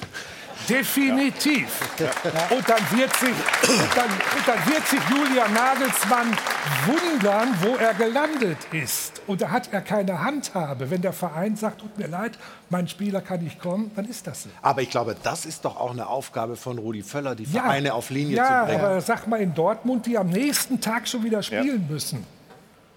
Felix, was ist denn eigentlich der wirkliche Unterschied zwischen Vereinstrainer und Nationaltrainer? Wir sagen immer, jetzt muss er sich neu erfinden. Ist das denn so was anderes? Das sind zwei verschiedene Paar Schuhe. Vereinstrainer und äh, äh, Nationaltrainer. Wobei, man muss dazu sagen, äh, der FC Bayern München kommt natürlich einer Nationalmannschaft schon recht nahe, weil beim FC Bayern München der, äh, der Verein hat die besten Spieler, sodass also nur noch um die Auswahl der Spieler geht. Und dasselbe ist ja im Grunde bei der Nationalmannschaft. Wir brauchen nicht über Training reden, weil du kannst in drei Tagen, wenn du Samstag ein Bundesligaspiel hattest, hast dann am, keine Ahnung, entweder Mittwoch oder am Freitag dann nächste Woche ein Länderspiel, dann kannst du im Training nichts machen. Was, was ja halt immer so verkehrt rüberkommt, weil es halt so gehandhabt wird, ist, dass man einmal trainiert und schon spielt die Mannschaft anders. Deshalb, du musst Zeug, weil alles braucht natürlich um Zusammenspiel herzustellen, braucht es Zeit. Aber es gibt ja eine Vorbereitung zur EM, wo man auch dann äh, über Wochen zusammen ist. Also da Ja, gibt es also- ja schon eine Möglichkeit, auch was einzustudieren und einzuüben. Auch das ist zu kurz. Sie werden, kein Mensch, glauben Sie mir, kann einen Spieler verändern auf drei Wochen oder vier Wochen. Also ich war immer ein Spieler, der im zentralen Mittelfeld oder halb links gespielt hat. Wenn ich dann rechts spielen musste, kam in der Nationalmannschaft vor, dann konnte ich es nicht. Ich war es nie gewohnt. Und das bringen Sie mir auch nie, das war mir auch nie in drei Wochen beizubringen, weil ich das Gefühl nicht hatte für die Situation, für den Raum. Weil das ein ganz anderes Spiel dann ist. Und insofern, Sie können mir nie, wird immer erzählt, leider muss ich sagen, ich halte viel von Jürgen Klinsmann, aber er hat ja damit angefangen, dass er geglaubt hat, durch sein Training werden die Nationalspieler besser 2006. Ist natürlich dummes Zeug. Die Liga macht die Spiele und in der Liga werden die Spieler geformt, nicht in der Nationalmannschaft. Gut. Wolltest dich hier, glaube ich, mal umhören, wie so, wie so die, die, die, das Meinungsbild ist, was den neuen Bundestrainer angeht. Ich geselle mich zu eurer Runde dazu und nutze natürlich auch die Gelegenheit, mich mal bei den Fans umzuhören. Ich habe im Internet schon geguckt und da ist es tatsächlich so, die Skepsis überwiegt. Also Tobi, du hast angesprochen, es wäre schön, wenn man ja so jetzt als Land dahinter stehen würde und dann auch diese Euphorie gemeinsam entfachen. Aber im Moment ist die Skepsis ziemlich hoch. 65 Prozent sagen also zum EM-Titel schafft es Julian Nagelsmann nicht. Dann gucken wir uns doch mal hier um und ich habe Michi da hinten entdeckt, der hat ein Trikot an, also bist du jetzt direkt mein Kandidat, Michi. Was hältst du denn von der Entscheidung Julian Nagelsmann als Bundestrainer? Also ich glaube nicht, dass der Julian Nagelsmann die richtige Lösung oder die richtige Wahl ist. Ähm, er hat zwar jetzt schon mehrere Vereine, auch größere Vereine trainiert, aber man hat dann auch vor allem bei den Bayern gesehen, dass er die Kabine verloren hat.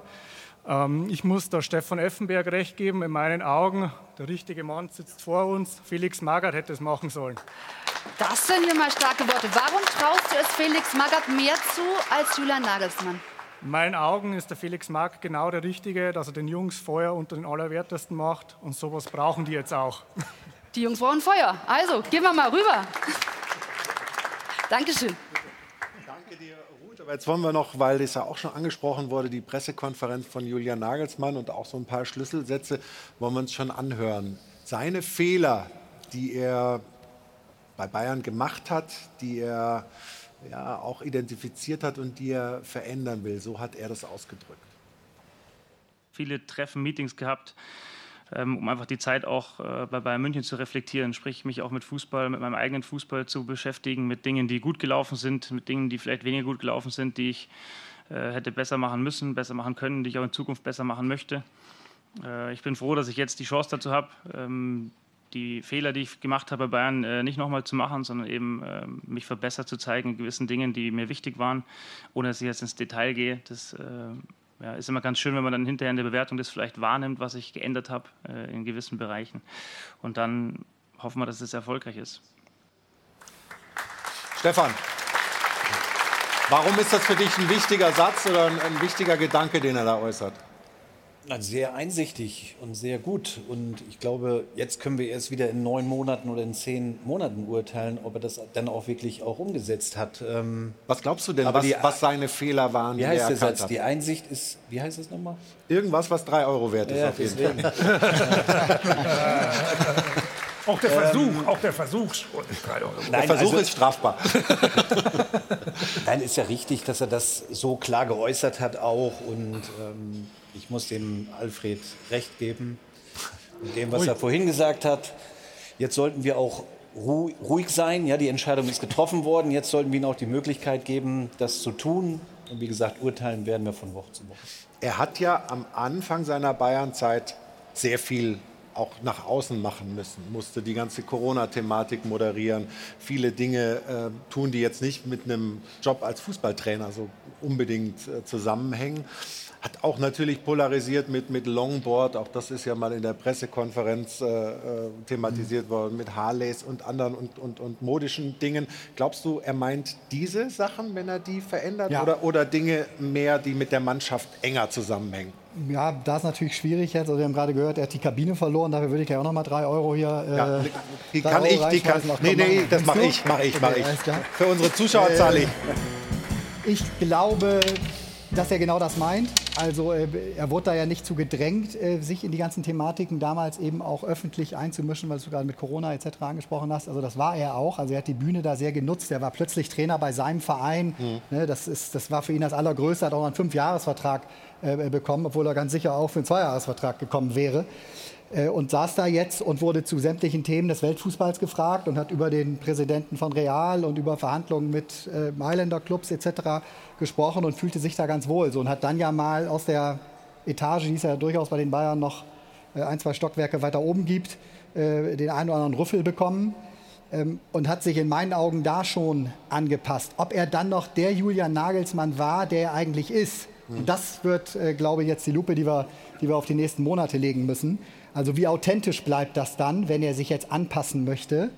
Ähm, das, ja, das, das, wird, das wird die Aufgabe. Aber ich finde halt viel interessanter auch, äh, da ist ja jetzt eine Mannschaft. So, die mhm. hat jetzt Hansi Flick äh, erlebt, Rudi Völler für ein Spiel und jetzt kommt Julian Nagelsmann. Jetzt sitzen dieselben Spieler die ihn vom Verein her wahrscheinlich auch mit allen Stärken und Schwächen erkennen, sitzen in der Nationalmannschaft da, sehen ihn. Das ist also so ein Effekt ist, aha, okay, wir sehen uns wieder. Und wir kennen uns auch schon sehr gut. Also das heißt, wie löst er diese Probleme oder mhm. welche Lehren zieht er letztendlich dann daraus? Und das finde ich sehr, sehr spannend.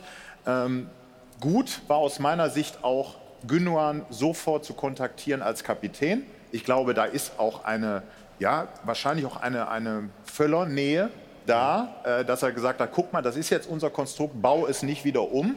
Und jetzt komme ich zu dem, woran ich ihn persönlich auch messen werde. Letztendlich auch, was macht er mit dieser Hierarchie innerhalb der Mannschaft, die ja brüchig äh, war? Äh, Flick hat es versucht, lange Zeit eine Hierarchie zu finden, eine Einheit zu finden, ist letztendlich daran gescheitert. So, und jetzt ähm, hat man unter Völler gesehen, dass das geht, wie es geht, mhm. mit, mit Erfahrung, mit, mit Autorität.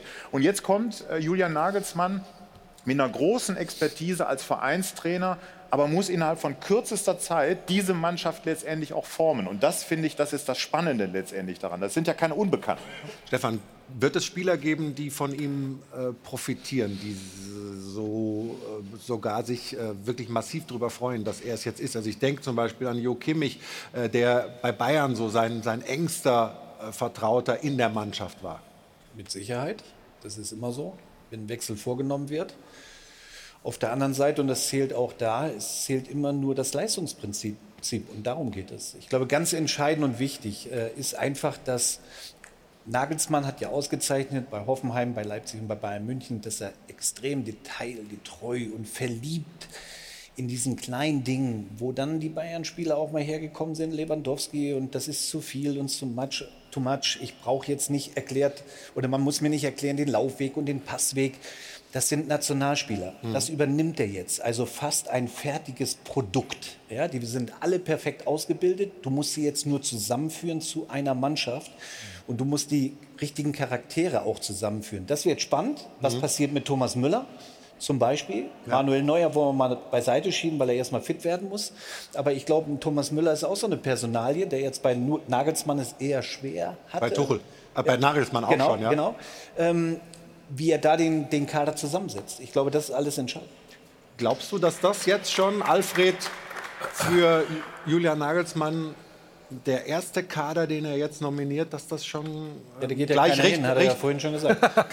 das, also, die Dortmunder nicht, aber dass das schon richtungsweisend sein wird, was er da für Entscheidungen fällt, oder kann er erst ja, klar, noch warten? Er, er, hat ja keine Zeit und, und, und, und die Experten hier wissen ja, dass gerade bei, vor einem großen Turnier du vorher schon einen Kern möglichst mit einer guten Hierarchie haben musst, der muss rechtzeitig stehen und das muss jetzt beim nächsten Länderspiel anfangen.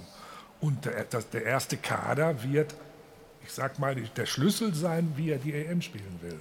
Deswegen muss das ganz schnell gehen. Das sehe ich uneingeschränkt so. Also es wird ganz interessant jetzt, deutlich interessanter, als wenn es jetzt ein Trainer wäre, den wir schon seit zwei, drei Jahren haben, so, weil das wird seine Auswahl sein an den Spielern, mit denen er halt diese, diese Heim-EM, dieses mögliche Sauermärchen dann bestreiten möchte, äh, weil du vorhin die USA-Reise angesprochen hast. Ich habe es bis zu seiner Wahl äh, als Bundestrainer genauso gesehen wie du. Alfred, ich glaube, jetzt ist es das Beste, was ihm passieren kann, dass er hier mal rausgeht, dass er nicht in Europa, dass er nicht in Deutschland jetzt äh, zwei Spiele nacheinander hat, sondern dass er wirklich auch im Sinne des Teambuildings mal wirklich äh, eine Woche in einer anderen Welt. Du hast das ja selbst auch ein bisschen in der Pressekonferenz gesagt. Ne? So, und das, äh, das glaube ich ihm total, weil da reißt jetzt eine Gruppe ab, findet sich, wird ihn schon verstehen, weil sie sich wirklich ne, jeden mhm. Tag, überall, in jeder Situation da jetzt ein paar Tage haben, bis auf die Dortmunder halt. Jetzt eine Sache noch, ja, äh, eine Sache noch, Stefan. Du hast in deiner T-Online-These, die wir jetzt auch äh, zeigen, von Chance und Risiko gesprochen. Meinst du das Risiko für die Nationalmannschaft oder auch, weil du da sagst, mit Risiken für ihn verbunden, Risiken für seine Karriere? kannst du eins und eins zusammenzählen. Es sind noch sechs Spiele bis zur EM, dann wird die EM im eigenen Land gespielt. Sollte das nicht erfolgreich sein, war das definitiv ein hohes Risiko, was er da eingegangen ist. Und es kann ja niemand garantieren, dass wir jetzt äh, tolle Spiele sehen, tolle Ergebnisse. Ich wünsche mir das natürlich und logischerweise, aber die Garantie hast du ja nicht aus, aufgrund der Vergangenheit, wie sie gespielt haben, wie sie performt haben. Und deswegen ist ein Risiko da. Was passiert denn, sollte es nicht so gut laufen? dann weiter mit Nagelsmann in der Zukunft. Das meine ich mit dem Risiko.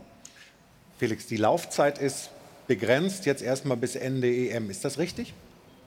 Das weiß ich nicht, aber es ist halt, äh, sagen wir, äh, die einzige Aufgabe, wurde ja vorhin schon mal gesagt, dass wir jetzt bei der Europameisterschaft ein gutes Turnier spielen. Deswegen bin ich derselben Meinung, wie jetzt hier alle angesprochen haben. Äh, die Entscheidung ist gefallen und wir müssen zusehen, dass wir alle mit dazu beitragen, dass es auch erfolgreich wird.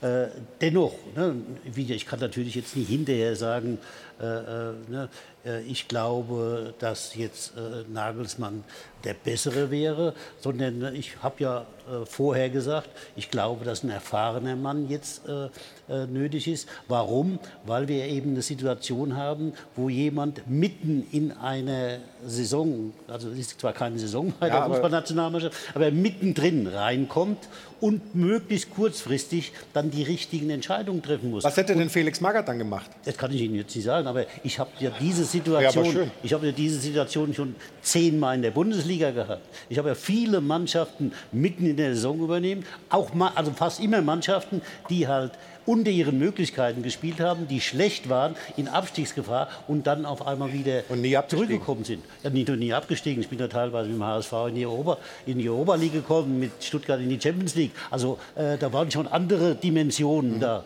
Deswegen äh, weiß ich, was ich kann. Deswegen, äh, ich kann nicht dafür garantieren, dass ich es gut gemacht hätte. Aber mein Ziel wäre gewesen, das habe ich vorher ja auch gesagt, Europameister zu werden mit dieser Mannschaft. Mhm. Äh, und äh, äh, wie gesagt, das kann natürlich auch Nagelsmann erreichen. Ne? Ob mit oder Ru, äh, ohne Rudi Völler, äh, so wie das jetzt äh, verkauft wurde, macht es ja einen sehr guten Eindruck mhm. ne, in dieser Konstellation. Von daher scheint es stimmig zu sein. Und ich denke, wie gesagt, die Chancen sind groß, wie Stefan Effenberg gesagt. Aber das ist auch im Leben immer so. Wo die Chance groß ist, ist natürlich auch das Risiko etwas größer.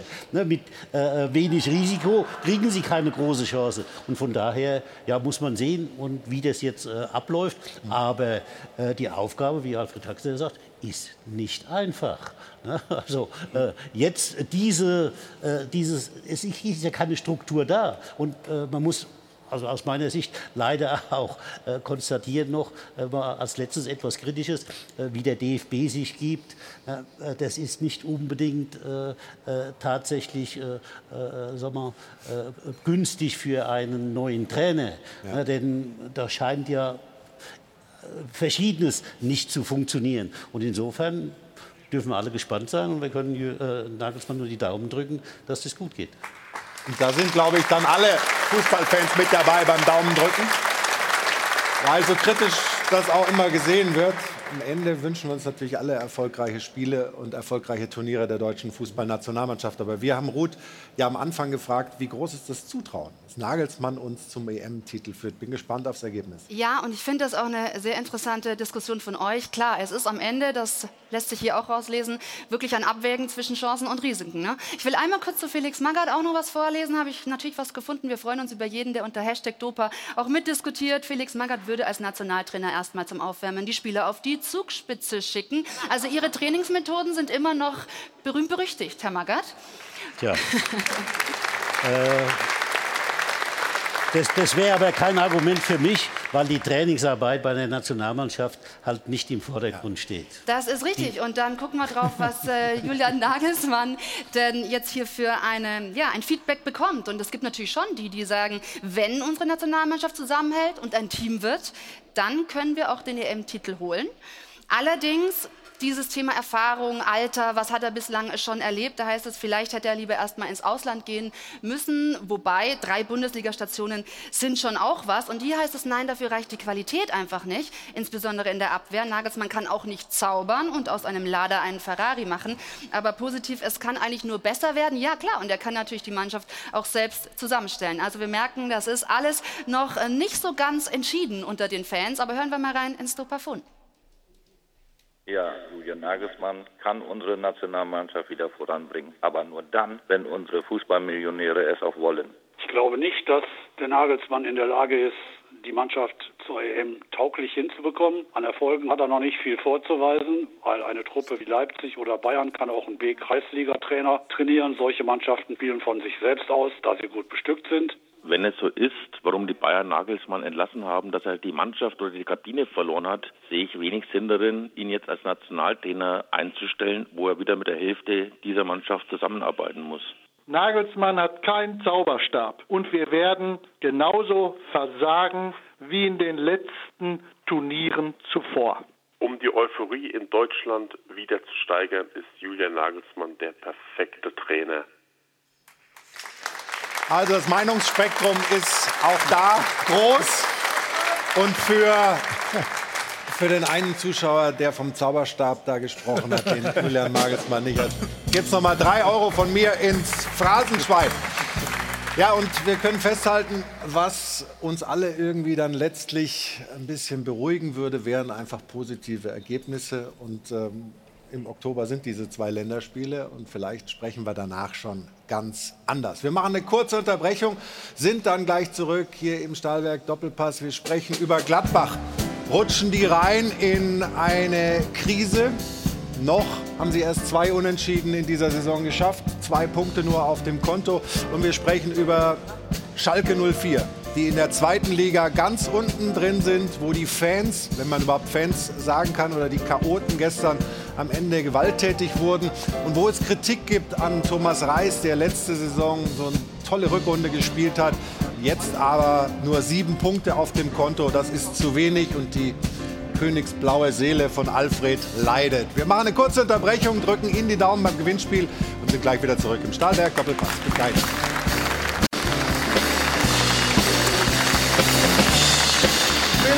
Zurück beim Stahlwerk Doppelpass. Sehr engagierte, lebhafte Diskussion am heutigen Sonntag hier bei uns in der Runde mit Felix Magath und den anderen Gästen. Und ich habe es gesagt, wir wollen auf Borussia Mönchengladbach schauen. Bisher zwei Punkte auf dem Konto. Ja, schwieriges Programm, nur große Gegner zu Hause.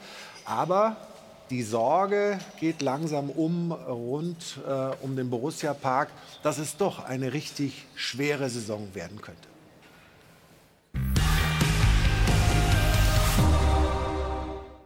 Die Sorgenfalten werden tiefer. Dabei hatte Roland Wirkus vor der Saison noch versichert, dass man sich um Mönchengladbach ganz bestimmt keine Sorgen machen müsse. Doch der schlechteste Saisonstart seit acht Jahren lässt kaum noch Raum für Optimismus. Zum ersten Mal in der Clubgeschichte verlieren die Fohlen ihre ersten drei Heimspiele. Zugegeben gegen absolute Spitzenteams. Doch weil man auch gegen vermeintlich kleine wie Augsburg und Darmstadt bisher nicht gewonnen hat, steht Gladbach nur noch haarscharf über dem Strich. Der Klassenerhalt wird offensichtlich kein Selbstläufer. Und der Umbruch dauert wohl länger als von Roland Wirkus befürchtet. Die Abgänge von Stindl, Tyram, Hofmann und Benzebaini haben zu einem sichtbaren Stabilitätsverlust im Gladbacher Spiel geführt. Und nach Farke überzeugt auch der zweite Trainer, den Wirkus installiert hat, bis jetzt noch nicht. Seoane hat noch keine neue Ordnung ins Team gebracht. Gegen Leipzig war Gladbach zwar weder chancenlos noch hoffnungslos unterlegen, doch ein Geniestreich von RB sorgt dafür, dass die Gastgeber mit leeren Händen dastehen. Zwei Punkte nach fünf Spielen, sechs weniger als letzte Saison. Wir meinen, um Mönchengladbach muss man sich wirklich Sorgen machen. Stefan, machst du dir Sorgen? Ja gut, das Auftaktprogramm war wirklich äh, nicht ohne, das muss man sagen. Ähm, auf der anderen Seite macht mir wirklich Sorgen diese sieben Tore, die sie geschluckt haben gegen Darmstadt oder gegen äh, Augsburg.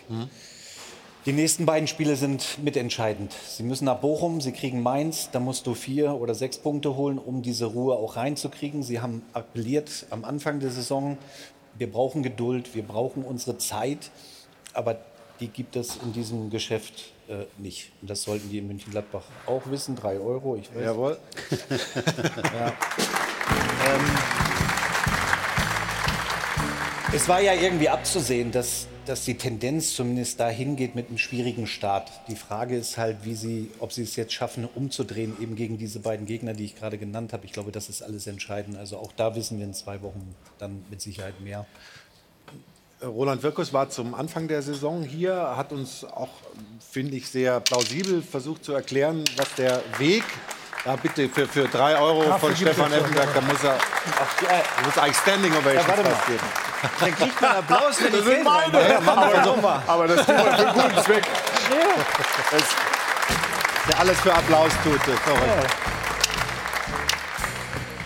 Aber dieser, er hat damals gesagt, ich, ihr braucht euch keine Sorgen machen um Gladbach. Ähm, wie siehst du es denn? Wie, wie schwierig könnte dieser Weg, diese Saison für die Borussen werden? Sehr schwer. Ich glaube nicht so schwer, dass sie tatsächlich um den, äh, also am Ende, un, und, äh, am Ende unten drin stehen. Äh, da gibt es noch ein, zwei Mannschaften, die dann nicht über, das, über diese individuelle Qualität in einigen Bereichen noch verfügen. Ich glaube, das äh, wird am Ende schon reichen, dass sie die Klasse halten, dass sie überhaupt in dieser Region sind. Äh, das ist natürlich äh, für so eine Kraft wie und, und so, ein, so ein Traditionsverein, wie es es Borussia Mönchengladbach ist, die wirklich überall ihre Fans haben, ist das natürlich echt eine richtig dickere Pille. So. Und ich glaube, du hast Roland Wirkus gerade angesprochen ich habe ihn auch hier im äh, Doppelpass gesehen. Trotzdem glaube ich, um dieses Wort Erfahrung nochmal zu nehmen, das wir eben schon mal hatten, das fehlt ihm. Er ist keiner, der seit zehn Jahren einen Bundesliga-Verein führt, durch diverse Täler schon gegangen ist. Er ist äh, auch keiner, an dem sich ein Verein aufrichten kann. Das ist extrem wichtig. Gerade eben diese Traditionsvereine, die ich angesprochen habe, die brauchen irgendwie eine, nicht irgendwie, die brauchen ob es eine Energie ist, aber die brauchen jemand, zu dem sie hochgucken können. Das ist bei allen Vereinen so. Ob es ein Watzke in Dortmund ist. Äh, auf Schalke gab es den immer. Ähm, ähm, Tönnies über viele Jahre. Ähm, Rudi Assauer vor allem. Das ist, in Köln gibt es das.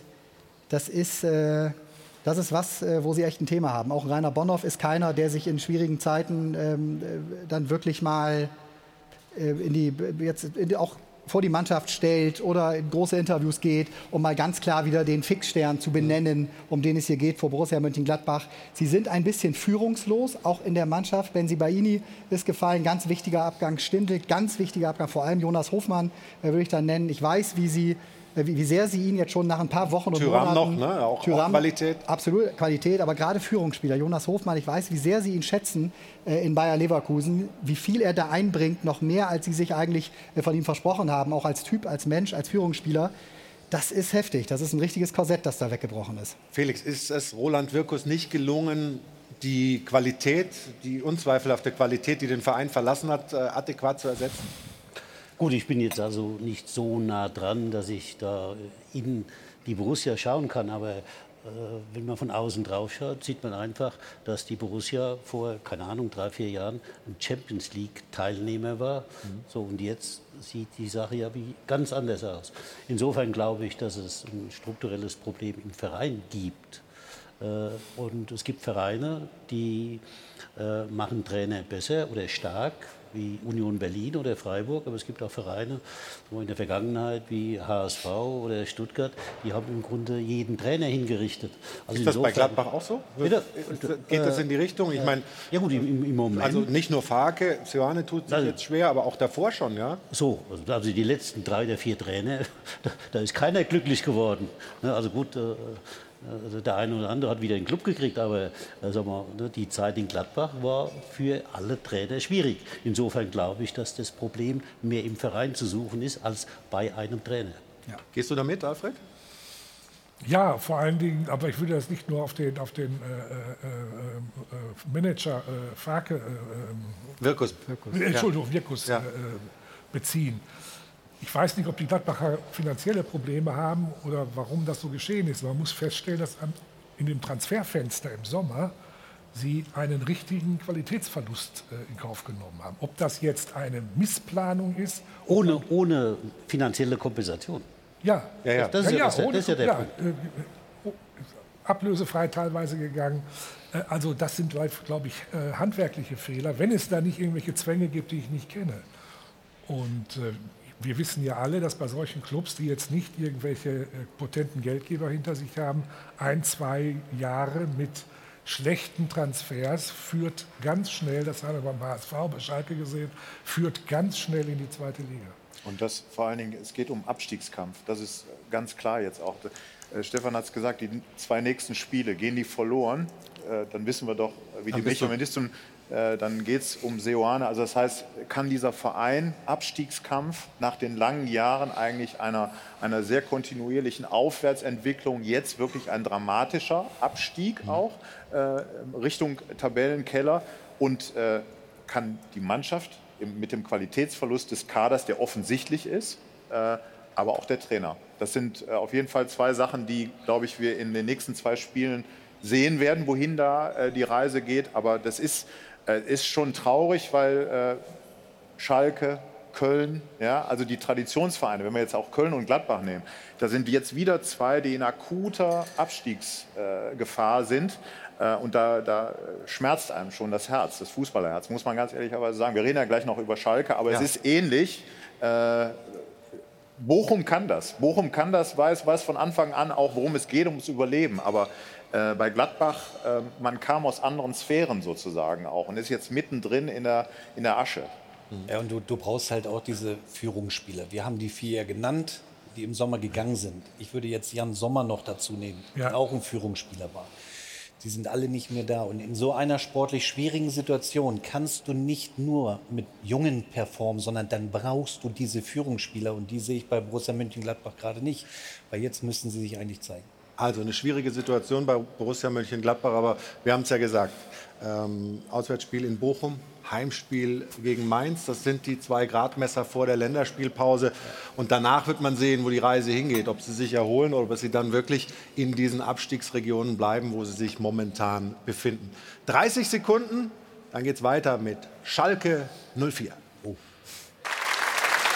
Da sind wir wieder und wir sprechen über Schalke 04 ja auch äh, Schalke-Fans hier, wie man unschwer erkennen kann, im Publikum. Schalke auf dem viertletzten Platz in der zweiten Liga. Die Hertha heute mindestens einen Punkt holt, geht sogar auf einen Abstiegsplatz runter. Und was wir in der Vergangenheit immer so positiv bewertet haben, weil es eben früher auch mal anders war, die Einheit zwischen Fans, zwischen Zuschauern und Mannschaft scheint auch zu bröckeln. Zumindest ein Teil der Zuschauer gestern hat sich ordentlich daneben benommen. Ruth übertragen ja das Topspiel der zweiten Liga live auf Sport 1. Gestern also Schalke zu Gast beim FC St. Pauli.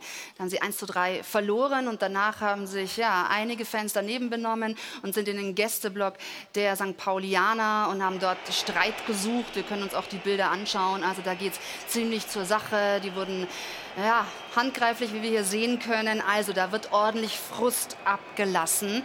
Und Florian hat es gerade schon angesprochen, Sie können heute, die Hertha spielt ja in einer guten Dreiviertelstunde, wenn die mindestens einen Punkt holt, dann steht der FC Schalke 04 auf einem Abstiegsrelegationsplatz in der zweiten Liga als Bundesliga-Absteiger. Und das ist natürlich schon fatal. Ihr hattet die ähm, Traditionsclubs angesprochen. Also es ist ziemlich viel im Argen gerade. Und selbst eben nicht nur die Fans, sondern auch die Spieler äußern sich schon mit deutlicher Kritik auch am Trainer. Thomas Reis, da hat sich zum Beispiel Timo Baumgartel mit folgenden Worten geäußert bei Sky. Das ist die Philosophie, Mann gegen Mann, vom Trainer. Er gibt uns das vor, deshalb machen wir das auch als Mannschaft.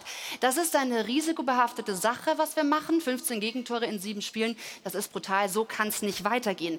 Das ist aus meiner Sicht eine klare Kritik am Trainer und das eben von einem, ähm, ja, aus den eigenen Reihen, von einem Spieler.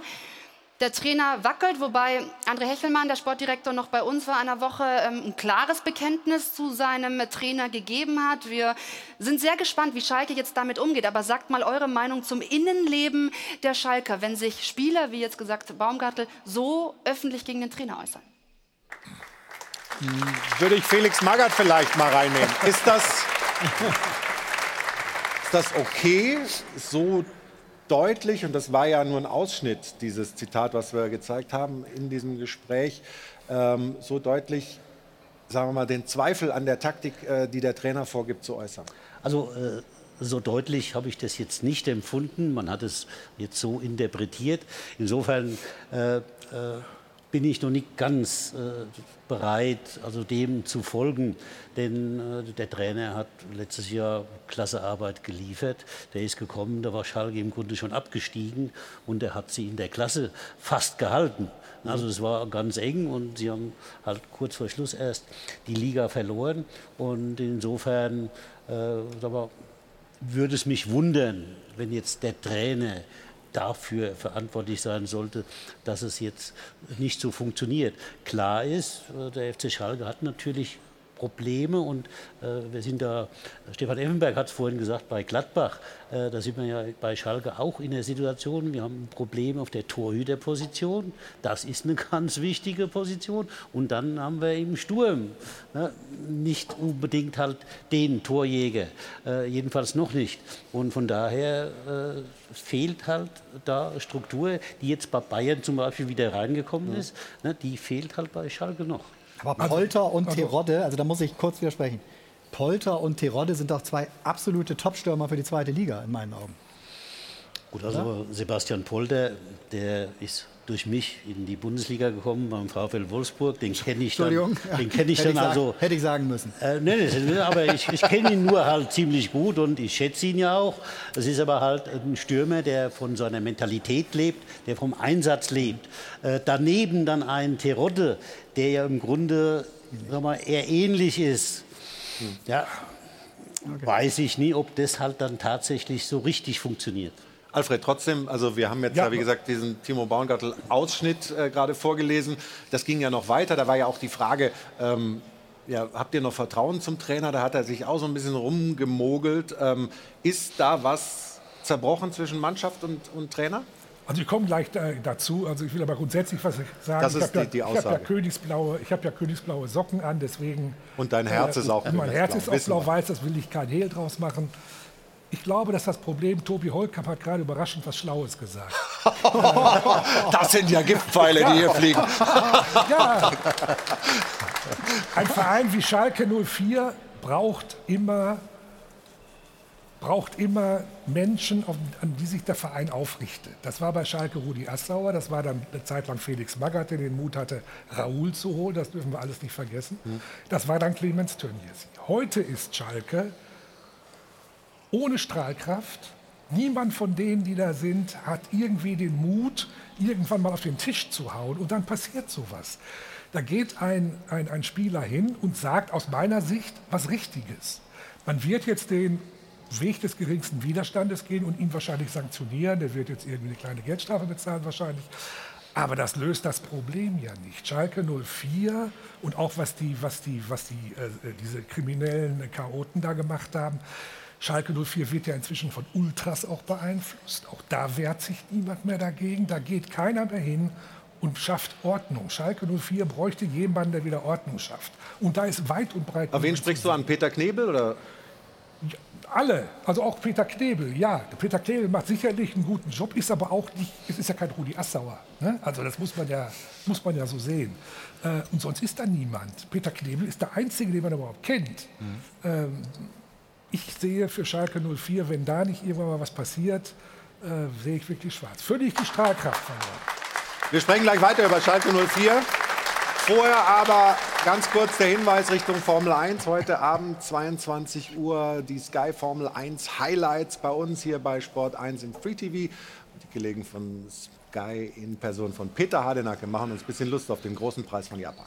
Ja, vielen Dank, Peter. Und wie gesagt, wer Lust hat, heute Abend ab 22 Uhr das Rennen, das spannende Rennen aus Japan bei uns hier bei Sport 1. Wir machen eine kurze Unterbrechung, sprechen gleich weiter über Schalke, denn da gibt es jetzt ein offizielles Statement äh, vom Verein zu Timo Baumgartel.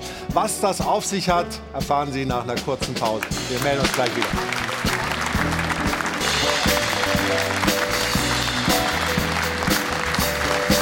Sie rein hier in das Airport Hilton. Hajo von Adel und Band lassen die Musik verklingen und wir sprechen weiter über Schalke 04. Ich habe es vor der Pause gesagt. Es äh, gab jetzt eine Stellungnahme des Vereins zur Äußerung von Timo Baumgartel. Jetzt bin ich gespannt, Ruth, was hast du da Neues? Was hat der Verein, was hat Schalke 04 rausgegeben? Er bekommt einen Denkzettel. Muss jetzt erstmal mit der U23 trainieren und Geld bezahlen. Also Denkpause für Timo Baumgartel.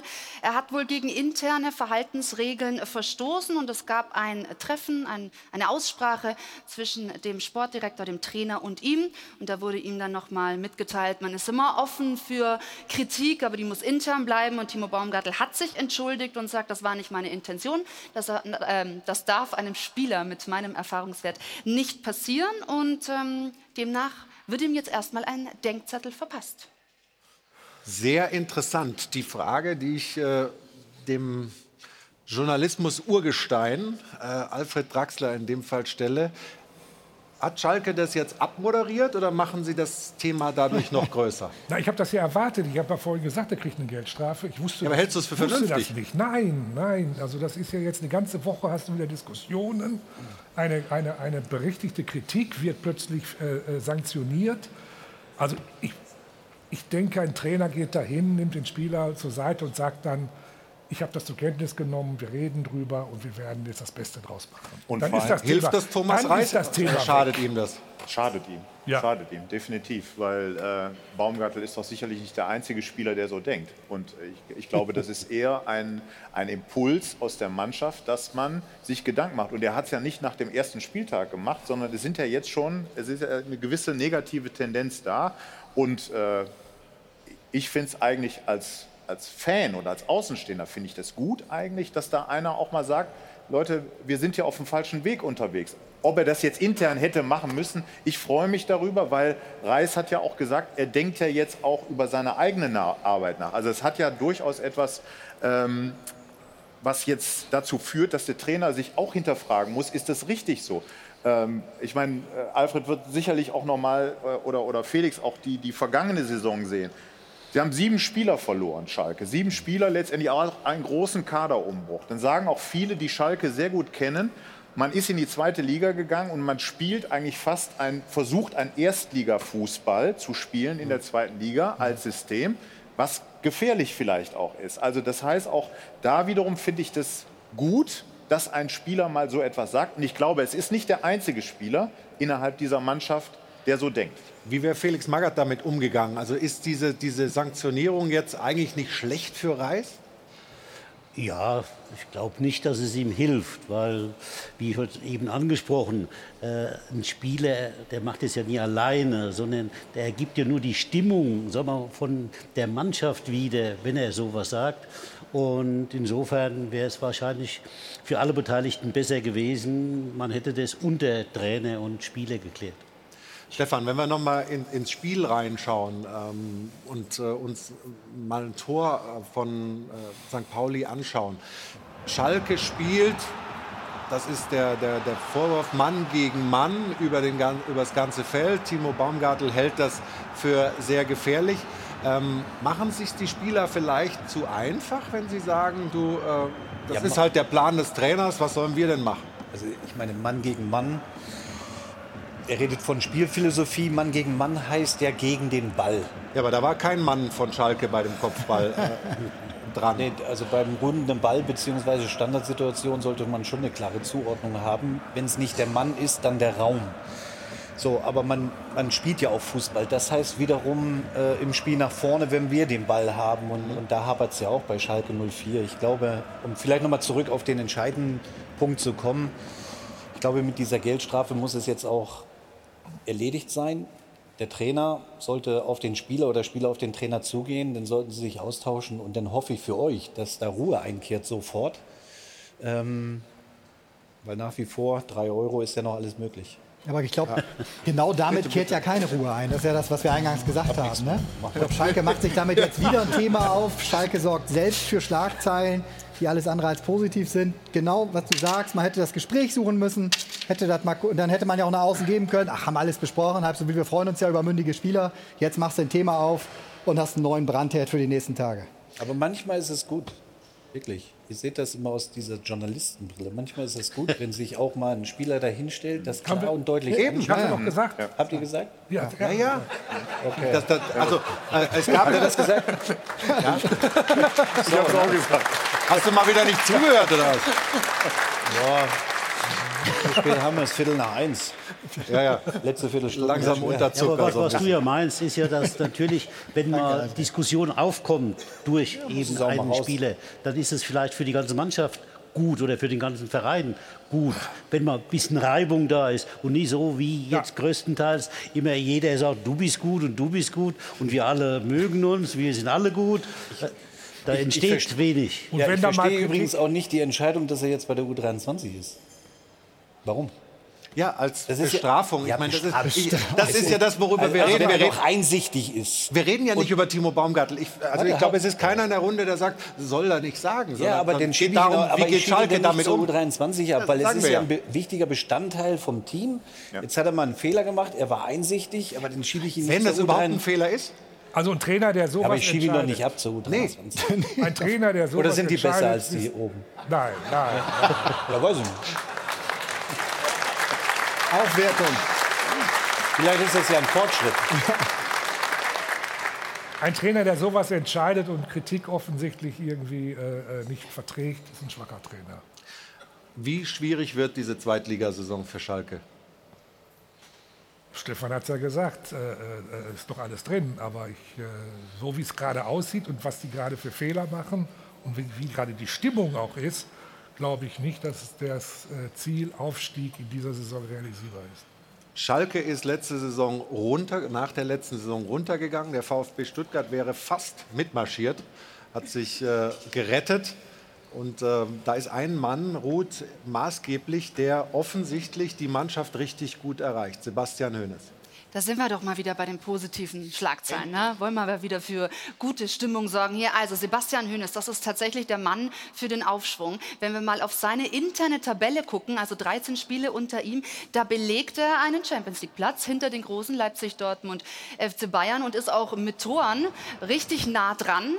Er kam mit, ja, dem Tabellenletzten dann so gut zurecht, dass er sie eben bis äh, zu diesem Aufschwung geführt hat. Und das ist der beste Saisonstart seit 27 Jahren. Vier Siege haben sie schon geholt und dann schießen die auch noch Tore en masse. Insgesamt 11 von 18 Pflichtspielen gewonnen unter ihm und dann eben ja mindestens immer ein Tor erzielt, sogar 2,56 Tore pro Spiel.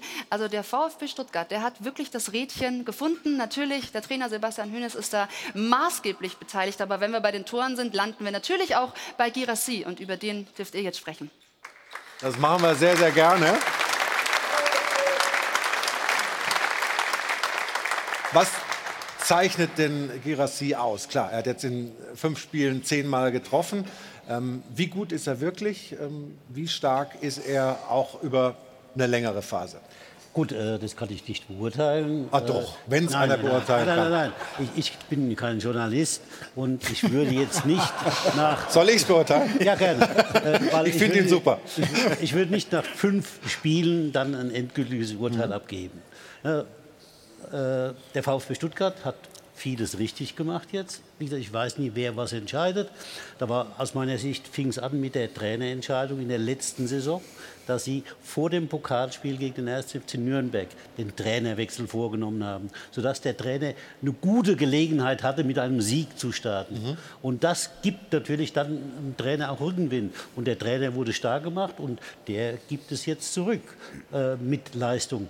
Aber was Sie auch meiner Sicht, äh, wir haben vorhin ja darüber gesprochen, ne? auch wieder von äh, Stürmer oder äh, äh, also Führungsspielern, was sie richtig gemacht haben, war natürlich mit dem Nübel einen Torhüter zu holen, der höhere ein höheres Niveau hat als das, was sie vorher hatten. Das ist eine ganz wichtige Position. Und jetzt haben wir den Stürmer, den Gerassi, ja, der jetzt trifft wie nichts Gutes. Also so einen Start hat ja selten einer gehabt, wenn überhaupt dann bei Bayern vielleicht mal, aber nicht bei so einem Club wie VfB Stuttgart. Deswegen der Stürmer ist einfach gut. Er, er, äh, voll, also er, er bringt den Ball halt über die Linie. Das ist seine Stärke. Er will Tore machen und er macht Tore und er wird halt auch von dem Rest unterstützt. Ja. Wenn wir da mal drauf schauen auf seine Tore, das sind ja nicht nur Dinger, die er irgendwie über die Linie bringt, sondern Nein, er- er- schöne hat- Tore. Ja, und er hat perfekte Unterstützung, also mit, mit Silas, mit Führig. Äh, Die, die Art und Weise, wie Stuttgart äh, Fußball spielt, echt extrem offensiv, extrem mutig, ähm, verteidigen ganz oft in der, in der Vorwärtsbewegung. Und sie haben halt jetzt auch dieses unfassbare Selbstvertrauen. Ne? Also hier wird es ihm natürlich einfach gemacht, aber trotzdem, er hat dieses Vertrauen einfach von da abzuziehen, er trifft. Aber ich glaube, vom Sebastian Hoeneß muss man wirklich sagen, sie kommen aus dieser Relegation, wo man von Anfang an eigentlich gedacht hat, hm, es wird eine schwierige Saison. Und sie haben Spieler verloren, also auch namhafte Genau, Spieler. Bonas Rosa und so weiter. Also viele gute Spieler, Endo.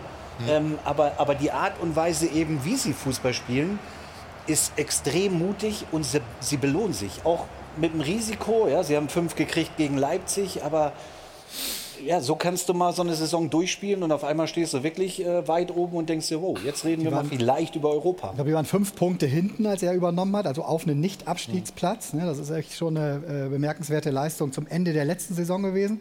Kam ja gerade schon mal raus, er hat von äh, Bruno Labbadia übernommen. Ist ja auch nicht irgendein Trainer, der es da vorher über ja, Wochen oder Monate im Grunde nicht geschafft hat, das Potenzial aus dieser Mannschaft äh, zu holen. Und dann war es das Erfolgserlebnis und damit kommt was ins Rollen. Aber die Mannschaft glaubt dann, sie haben im Sommer 50 Millionen eingenommen, knapp auf dem Transfermarkt. Also auch da eine herausragende äh, Rolle gespielt. Und jetzt mit Girassi, wir kommen ja aus Köln beide, der gibt ja einige FC-Fans in Köln.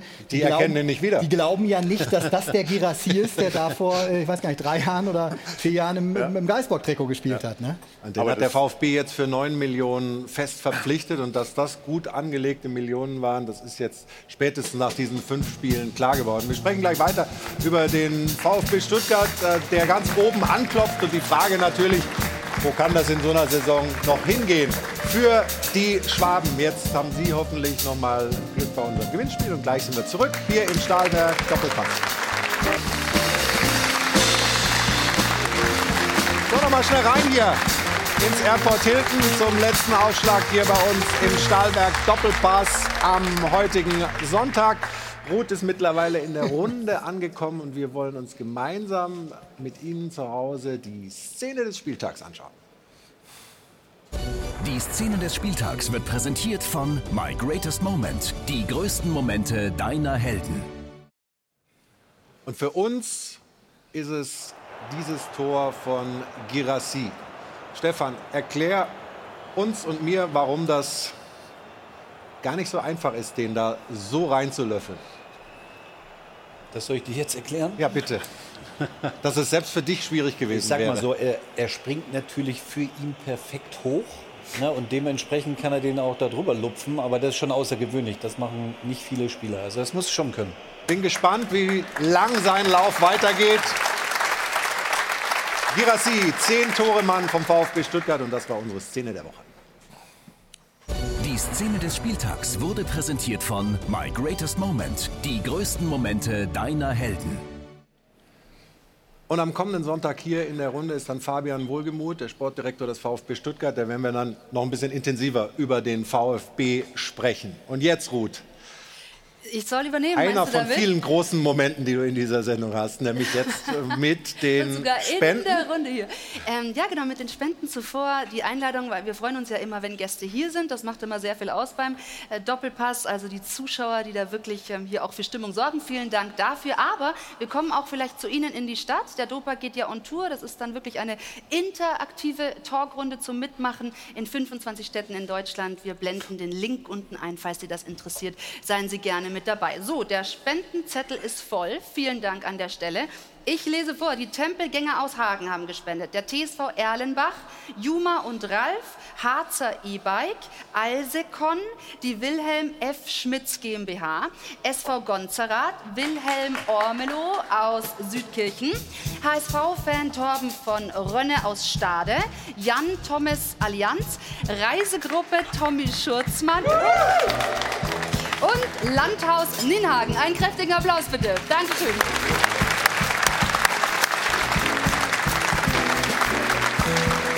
Respekt, vielen Dank für die Spenden. Vielen Dank allen Teilnehmern heute hier im Stahlwerk Doppelpass. Hat viel, viel Spaß gemacht. Ein Prosit. Und äh, die Gäste, die hier in der Runde sitzen, die können es jetzt vielleicht so machen, wie die Spieler des FC Bayern auf die Wiesen gehen. Da haben uns die ersten Bilder vom Käferzelt erreicht. Die Bayern-Spieler sind unterwegs. Auch äh, der Trainer Thomas Tuchel, der gesagt hat, Augen zu und durch. Der trinkt wahrscheinlich in einem Maß stilles Wasser und äh, wird das aber auch genießen, mit der Mannschaft da zu feiern. Dankeschön, bis nächsten Sonntag. Prosit, das war's von uns. Bis bald.